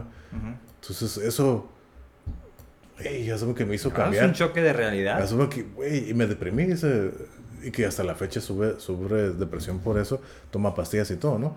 Pero el vato, hasta decir, el vato se sabe que hace yoga, surfea, trata de comer bien y todo, trata de cuidarse, pues porque aún así sufre de, de lapsos de depresión, porque dice que después de ahí que le empezó a entrar depresión, ¿no? Por lo mismo, como ver a los niños, dice, esa madre fue así como que un shock así. Un que- trauma que dicen. Sí, se traumó. Dice, ¿cómo? Dice, los niños están luchando por su vida y se ven felices. Y yo tengo mi vida y estoy decidiendo quitármela. Es como que, fuck. ¿Qué, Pues sí. ¿Qué estoy haciendo? ¿Eh? ¿Qué estoy haciendo, no? Entonces, como que de ahí, limpio. Y desde entonces, que de los 15, 16, 17 años, hasta ahorita que tiene 50, pues sí toma, o sea, pero. Y se pone así, siempre que lo ves, anda medio borrachillo, ¿no? Pero que ya nada de drogas ni nada, ¿no? Es como que, ah, ok. Y si yo lo único que tomo así es en el fin de semana, todo el día, todo el entre semana, pues, que yoga, me voy a correr a la playa, surfear y todo, mantenerse activo, tratar de comer bien. Y al fin de semana, pues así, que pues, comer un poquillo mal o chéves. Pero fuera de ahí ya es todo lo que hace, ¿no? Mm. Si es que no puedes estar así como... Si estás así 100% al 100, no, me vuelvo loco. Entonces, te hacemos que sus cheat days son los sábados y domingos, ¿ya? Y ya Está bien. de lunes a viernes regresa a la, a la rutina, ¿no? De estar Claro. sano. Pero, pero pues sí, ¿no? Lo que estás diciendo, ¿no? Como a veces te quejas de tu vida y te das cuenta, pues, de que ah, estás bien pendejo, la estás cagando bien machín, ¿no? Pues pero, sí. pero, pues es como yo siempre he dicho, siempre va a haber alguien mejor y peor que tú, en cualquier Ah, claro. circunstancia de la vida. Eso te puede servir para bien o para mal. Ándale, exactamente. O sea, en este caso, te puede inspirar, Ajá. pero no creo que te puede destruir. Otras cosas No. sí te pueden No, destruir. pero, ¿no? pero lo que me refiero es de que, ah, puedes tomarlo así, que, ah, de todas maneras siempre va a haber alguien mejor que yo. Me quedo así como estoy. Ándale. Entonces mucha gente lo, lo puede tomar de esa manera. De todas maneras va a haber alguien mejor que yo y yo voy a estar mejor. Aún yo estando mal, estoy mejor que alguien más. Eh, me quedo igual. Ándale. Mucha gente lo puede tomar de esa manera apática o, o alcahueta, ¿no? Ah, sí. Y quedarse en esa, en la basura, ¿no? Pero pues ya cada quien, ¿no? Supongo que, espero que sea la mayoría de la gente que vea y diga, ¿sabes qué? No, pues sí se puede mejorar, ¿no? La estoy cagando Sí. y salir adelante. Sí, cuando uno tiene como ideas de superación, cualquier situación o cualquier historia como esta puede inspirar, ¿no? Sí. O sea, hay gente que se inspira con las personas, o no sé, hay, hay mucha gente que, no sé, vive de esto, ¿no? De contar su historia y todo eso. Yo he escuchado muchas otras historias y la verdad, pues no, como que no he conectado tanto con ellos como con la de Jason, ¿no? Hay otros, te digo, pero, pero con él es una de las que más he conectado. Porque pues sí, es una, una tragedia, ¿no? Totalmente, es una... pues, vivir una vida a la que estás pues, obligado, pero que dentro de todo le ha agarrado el gusto, ¿no? Y él dice, es la música y es el amor y el hecho de que, de que me mandan mucha buena energía, todos con sus comentarios. Este, incluso él, ¿no? Lo que dice es que a veces como que se siente triste, como todos, tienen días malos, y lo escribe ahí en el Facebook, ¿no? Así como que me siento mal, mándenme como buenos este, ideas, ¿no? Mm. Recen por mí, eh, qué sé yo. Y no, pues toda la gente empieza a comentar, y hasta yo, ¿no? Cosas así. Y pues está cool, digo, no sé si los vayan a leer, pero a donde voy es que parece ser que sí. Y le gusta. Y yo creo que sí es cierto, fíjate. Y, y sí, y sí creo que se los puedan leer, porque, por ejemplo, pues una sobrina hace algunos años también estaba muy enferma de leucemia. Así de que cuando se lo detectaron, estaba justo en el límite donde era salvable. Ok. Y afortunadamente, pues así sucedió, ¿no? Entonces a ella le dábamos, este, le contábamos historias positivas de que echara ganas, todo esto de una u otra forma, eh, mensajes de voz, llamadas, todo así como bien positivo, ¿no? Y es una, digo, una de las historias así familiares como difíciles, pero que fueron exitosas. Órale. Entonces, el hecho de que tú ap- apoyes a tu familiar con contenidos positivos, pues creo que, que abona, ayuda a eso. Ujú. Entonces, yo creo que sí es viable que, que los comentarios se los lean. Oh, claro. Porque todo es positivo, como digo, Sí. ni un solo comentario negativo. sí. Que en el mundo en el que vivimos, o en las redes sociales, o en Donde- YouTube, Donde la mayoría que, que lo que reina es la negatividad. ¿no? Exacto, ahí no hay, no hay. Es otro mundo. Así que entren a ese otro mundo llamado pueden- Jason Becker. y se pueden llenar de cosas buenas, ¿no? La música, tú lo acabas de decir. O sea, yo Sí. pongo la música, si me toca hacer desayuno, hago el desayuno y ese, en ese momento es lo más feliz. A mí no me gusta hacer desayuno, no me gusta cocinar. Pero si pongo la música, es- me pongo en zen, modo zen. Acá. Digo, no, no, tampoco es como que ratatouille ni no, pero al- no sé, o sea, me, me hago uno con la música. Pues no, no, no estás concentrado al 100% en la actividad, estás como que acá en la música. Yo creo que estoy más metido en la música que en la pues, ah, ya la cocinada. estás acá haciendo y, y, pues no lo sientes, ¿no? Ajá. Pero es una de las experiencias que ahora durante la pandemia he disfrutado, ¿no? No cocinar. El, el que con la música puedes este, hacer cosas que Exactamente. pensabas que no. Que, o Sí, que sí, fíjate te que yo, que yo siempre tengo que tener música, cual- cualquier actividad que hago, tengo Eh. que tener música. Si no lo hago con música, es así como que... mm, Órale. es como que lo que sea, ¿no? Si estoy lavando los trastes, no me molesta hacerlo, pues siempre, te- Ujú. siempre tengo que estar haciendo algo con la música, ¿no? Tengo que, no estoy lavando los dientes, que estoy tendiendo la cama, estoy trapeando, estoy lavando, todo, todo lo tengo que estar haciendo con música. Ujú. Entonces, estoy haciendo algo en la computadora con música, todo tengo que estar escuchando música, ¿no? Por ejemplo, incluso cuando quiero, estoy queriendo editar todo esto, lo quiero hacer con música, pero no puedo porque pues, tengo que escuchar el Pues audio, no, entonces oh, tengo que quitarlo, ¿no? Siempre tengo que estar haciendo Órale. música. Entonces, eh, sí, está interesante. Yo sí necesito estar escuchando música para... Claro. Pues es que he escuchado que el hecho de escuchar música es, no es bueno, porque no, se, no te estás enfocando, por lo que acabamos de decir, Mm. al 100 en las cosas. Pero mucha gente que no, dice que a lo mejor te da como que ese boost, esa extra para que puedas salir adelante. Ujú. Pero creo que ya lo, habíamos coment- lo había comentado en, en algún episodio de que dicen de que, por ejemplo, no sé, en muchos jugadores basquet- basquetbolistas, fútbol americano, que por ejemplo antes de entrar al partido, pues están escuchando así una canción que, Ah, los, boom, sí, boom, que los mueva. Y dicen que eso no sirve de nada. Es, ahí en un momento estás inspirado. Pues ya afuera no estás escuchando la música, no estás jugando con música, entonces ya no sirve. O Mm. otra, mucha gente dice que, por ejemplo, cuando estás en el gym, ¿no? Que estás acá y estás con tus audífonos, que estar usando música, escuchando música es estar haciendo trampa. ¿Por qué? Porque no te estás enfocando y aparte te está dando como, como una especie de droga, de que te está dando un, un empujón extra. Entonces, dopamina. Ajá, como dopamina extra, ¿no? Entonces, como, como si fuera, casi casi tienen que hacer antidoping con la droga, con la, con la música. Entonces, ah, ya creo que son opiniones pues, ya no encontradas o de gente, ¿no? Sí. Todos, acuérdense que todos tienen opinión, pero si no le haces daño a nadie, pues no veo por qué tenga que ser un problema. Claro. No, la música mueve muchas fibras, ¿no? Mueve, o sea, ya se sabe que activa demasiadas partes del cerebro dependiendo qué tipo de música es y si Sí. tienes experiencia con esa canción o no. O sea, Sí. tiene, hay muchas cosas de por medio, pero algunas canciones tranquilas, no sé, promueven otros estados de ánimo, ¿no? O sea, que a la gente le da miedo. O sea, hay gente que dice que cierta música es aburrida, pero realmente no es aburrida. Lo que pasa es que los lleva a otros estados mentales que les da miedo. Les provoca inseguridad bajar a estados de más tranquilidad. ¿Sí? Sí. Hay gente que no, no sabe vivir consigo mismo en, en estados tranquilos. Oh, eso Por sí eso lo- siempre tienen que estar bien acelerados. Eso y- Eso sí lo sé, pero no sabía de que de la música. Oh, sí. A eso se refería. Hay, hay tipos de música, tipos de, de beats por segundo que le llaman y todo eso, que promueven, te digo, relajación, Oh, sí, tranquilidad y otro tipo de, Ujú. de estados mentales, ¿no? O sea, hay música, como dicen, para estudiar. Y bueno, y ahí entraríamos como otro, ¿no? Pero, por ejemplo, algo de lo que yo puedo decir en mi experiencia que, que me ha gustado mucho es la música instrumental por una parte y lo otro es como el, lo que es el post-rock. digo, sirve, a mí me sirve muchísimo, ¿no? Pero Mm. está bien interesante. Cada quien tendrá la suya. Hay gente que, que es como más acelerada. Yo nada más como para cuando hay que lavar los trastes o, o limpiar ahí sí que tienes que andar acelerado. Ahora le voy a poner música más así. Ok. Pero incluso, digo, aquí Jason, ¿no? Con Cacophony, como la del ninja. Es una de mis favoritas esa canción. Está curada. La parte del medio, ¿no? Como está bien acelerada y Ajá. todo. Bueno, se va acelerando como cada vez más Ajá. hasta un punto donde el Jason está así. y Marty está haciendo como la otra parte y todavía sí tiene la musicalidad, ¿no? Pero el. Jason está así como súper rápido, ¿no? Claro. No captas tanto eso porque como que toda la vibra y el ritmo va por otro lado. Pero se me hace bien cool esa. Todo ese punto es como punto culminante de La esa cúspide, canción. ¿no? De la Para canción. mí, eh. Sí.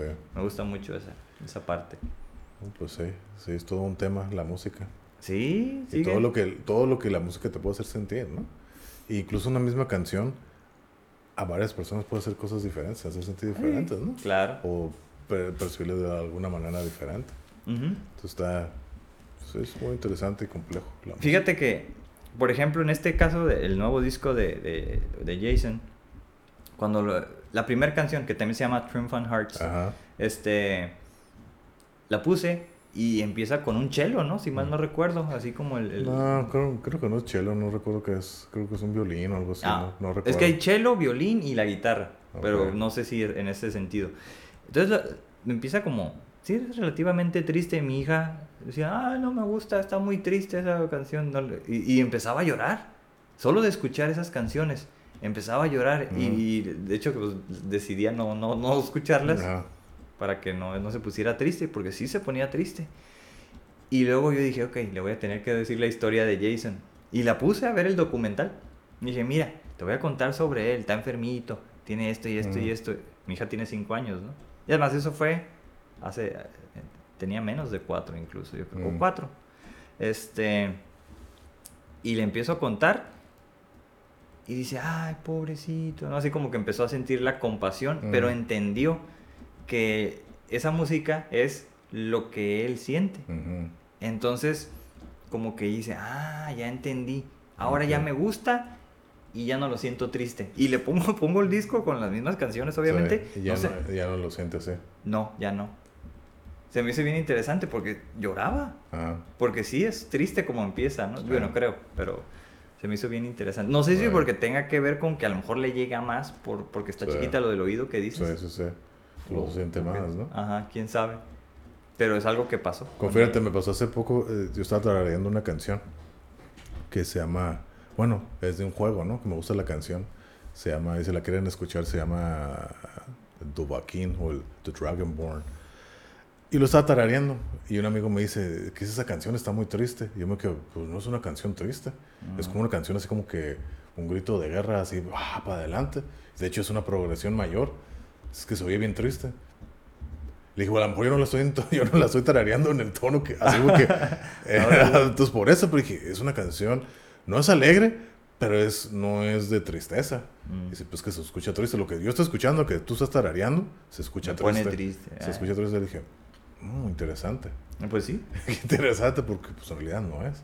Ah. En, real- en realidad no es, pero pues sí, como te digo, ¿no? Las canciones pueden hacerte sentir diferentes cosas y la misma canción a cada quien puede hacerle que sentir cosas diferentes. Ujú. Y dependiendo también, es como dice Joseph Training, no porque utiliza una escala menor, una progresión menor. En teoría, las escalas menores son para manifestar tristeza, las mayores manifestar alegría, ¿no? Mm. Porque son sonidos más brillantes, alegres y los otros son más oscuros, ¿no? Por eso en el rock, en el metal, son escalas menores, para que Mm. pues, esa tristeza, ese coraje, eso, ¿no? Entonces, pero él dice, puedes ut- utilizar escalas menores Ah. para, para interpretar alegría y escalas mayores para interpretar tristeza también. Pero hay que saberlo cómo hacer, hay que saberlo hacer. Pues no nomás así, porque la progresión se escucha, uy, está muy alegre o está muy triste, entonces Ujú. si no sabes hacerlo, pues no vas a llegar a lograr el objetivo. sí. Pues sí, está, está, está interesante. Machín. Entonces, digo, pues esta historia. sí, cómo no, la música produce, digo, muchos estados de ánimo, emociones, que si no las has trabajado, si no sabes ni Eh. siquiera nombrarlas, pues las vas a percibir como algo negativo. Sí. Y, y pues digo, mucha gente dice, me da miedo. Ajá. Pero no, o sea, pues, ¿qué te va a pasar? No, o sea, nada. Sí. Como por ejemplo, yo les voy a poner, por contar algo. Y por ejemplo, yo, pues no, cuando tocando la guitarra e improvisando, pues yo siempre, por lo mismo que la música que, como lo hemos dicho aquí antes, ¿no? Yo que escuchaba rock, metal y todo, incluso blues, siempre tocaba o practicaba o improvisaba con melodías menores, esas escalas menores. Y, y era lo que hacía. Entonces, a veces cuando sí estaba muy enojado o triste y que tocaba algo, la verdad, como los, estaba el sentimiento, así como dicen, a flor de piel. Entonces hasta así lloraba, o sea, de lo, o sea, me salía la lágrima de lo que estaba, lo que estaba tocando, estaba muy en sincronía con lo que estaba sintiendo. Órale. Entonces, ay, güey, me hasta- yo me hacía llorar con lo que yo estaba tocando. Oh. a lo mejor suena muy mamón, suena muy horrible. No, pues está bien. Pero era como que una forma de expresarlo. No llorando, pero sí como que se me salía la lágrima. pero por ejemplo, ahora como ya lo he dicho y todo, ¿no? Sí lo sigo haciendo porque es lo que ahora sí que memoria muscular ya tengo. Pero ya toco más así como que en, en escalas mayores, todo como más mayor. Más alegre en teoría. Y me gusta también, ya es que, Ujú, oh, ok, es otra cosa totalmente diferente. Órale. Y también puedo entenderlo, ya sé que, oh, ok, ya lo entiendo, pues también suena entretenido, suena diferente. Incluso hago comparaciones, ¿no? Ok, esto, ya, y ya trato de, antes era todo menor, todo menor, ahora es, oh, mira, puedo hacerlo así, ¿cómo suena más chingón? ¿Mayor o menor? Hay cosas que me gustan, por ejemplo, el intro de la guitarra, que el intro y el outro, yo los toqué, ¿no? Son- Ah, de aquí, del podcast. del Sí, sí, podcast. sí, sí. Yo los toqué, ¿no? Son Es material nuestro. Ah. Copyright, ¿no? Son, es un, básicamente es un acorde de sol mayor 7. Eso es. El primero es, son las, el outro, el intro y el outro son mayores, o sea, son alegres, son sonidos Ujú. alegres, ¿no? Es do mayor 7. O sea, el, el, el intro es un acorde arpegiado, el, tocando el acorde. Y el otro ya es como, hace el arpegio por más, nota por nota, pero ya más melódico. La- son las mismas cuatro notas, tocadas diferente. ¿Eh? Sí, sí, sí. Tocadas diferente y suena diferente. Ujú. Entonces, la gente que conoce y tiene más el oído eh, musical sabe que son las mismas notas. Son las mismas notas, todas solo tocadas de diferente manera. Pero Ey. es una escala, aquí está la prueba, es un sonido mayor, o sea, más alegre. Para mí me gustó más cómo sonaba, lo toqué en mayor y en menor, pero desde el principio que yo se me ocurrió el intro, tiene que ser mayor. Fue lo que a mí se me ocurrió y ya, ya sabía que era lo que yo quería y pues es lo que toqué. Mm, Y al final de cuentas, pues hicimos una evaluación, ¿no? Sí, sí, sí. Hicimos como que, ah, mayor, menor. Menor, son- menor sonaba curada, pero siento que, que mayor eh, representaba más lo que queríamos exponer en el, en el podcast, ¿no? Que era como sonaba menor. Pues nada, Ujú. menor sonaba así como que más triste. Sí sonaba misterioso, pero no tanto. no tanto como el, el mensaje que queríamos dar. Pero sí, ese es un ejemplo, ¿no? De, de la música. así es, así es. Bueno, Sí. pues no sé si ya para ir cerrando, ¿tienes, ¿quieres este, concluir algo? O, o- No, Mira. básicamente que, que de nuevo, ¿no? Se dan la oportunidad de, de, de escuchar la música si quieren ver el documental de Jason, eh, Not Dead Yet. eh, lo pueden encontrar en alguna parte. Yo no, yo no lo he podido ver porque no lo he encontrado. Búsquenlo, cómprenlo, Búsquenlo, apoyen la causa, escuchen su música, pongan Jason Becker, canciones.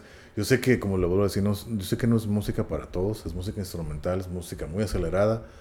No es metal. No tanto, no tanto. Sí, pero, o sea, no es, o sea, para lo que toques es acelerado.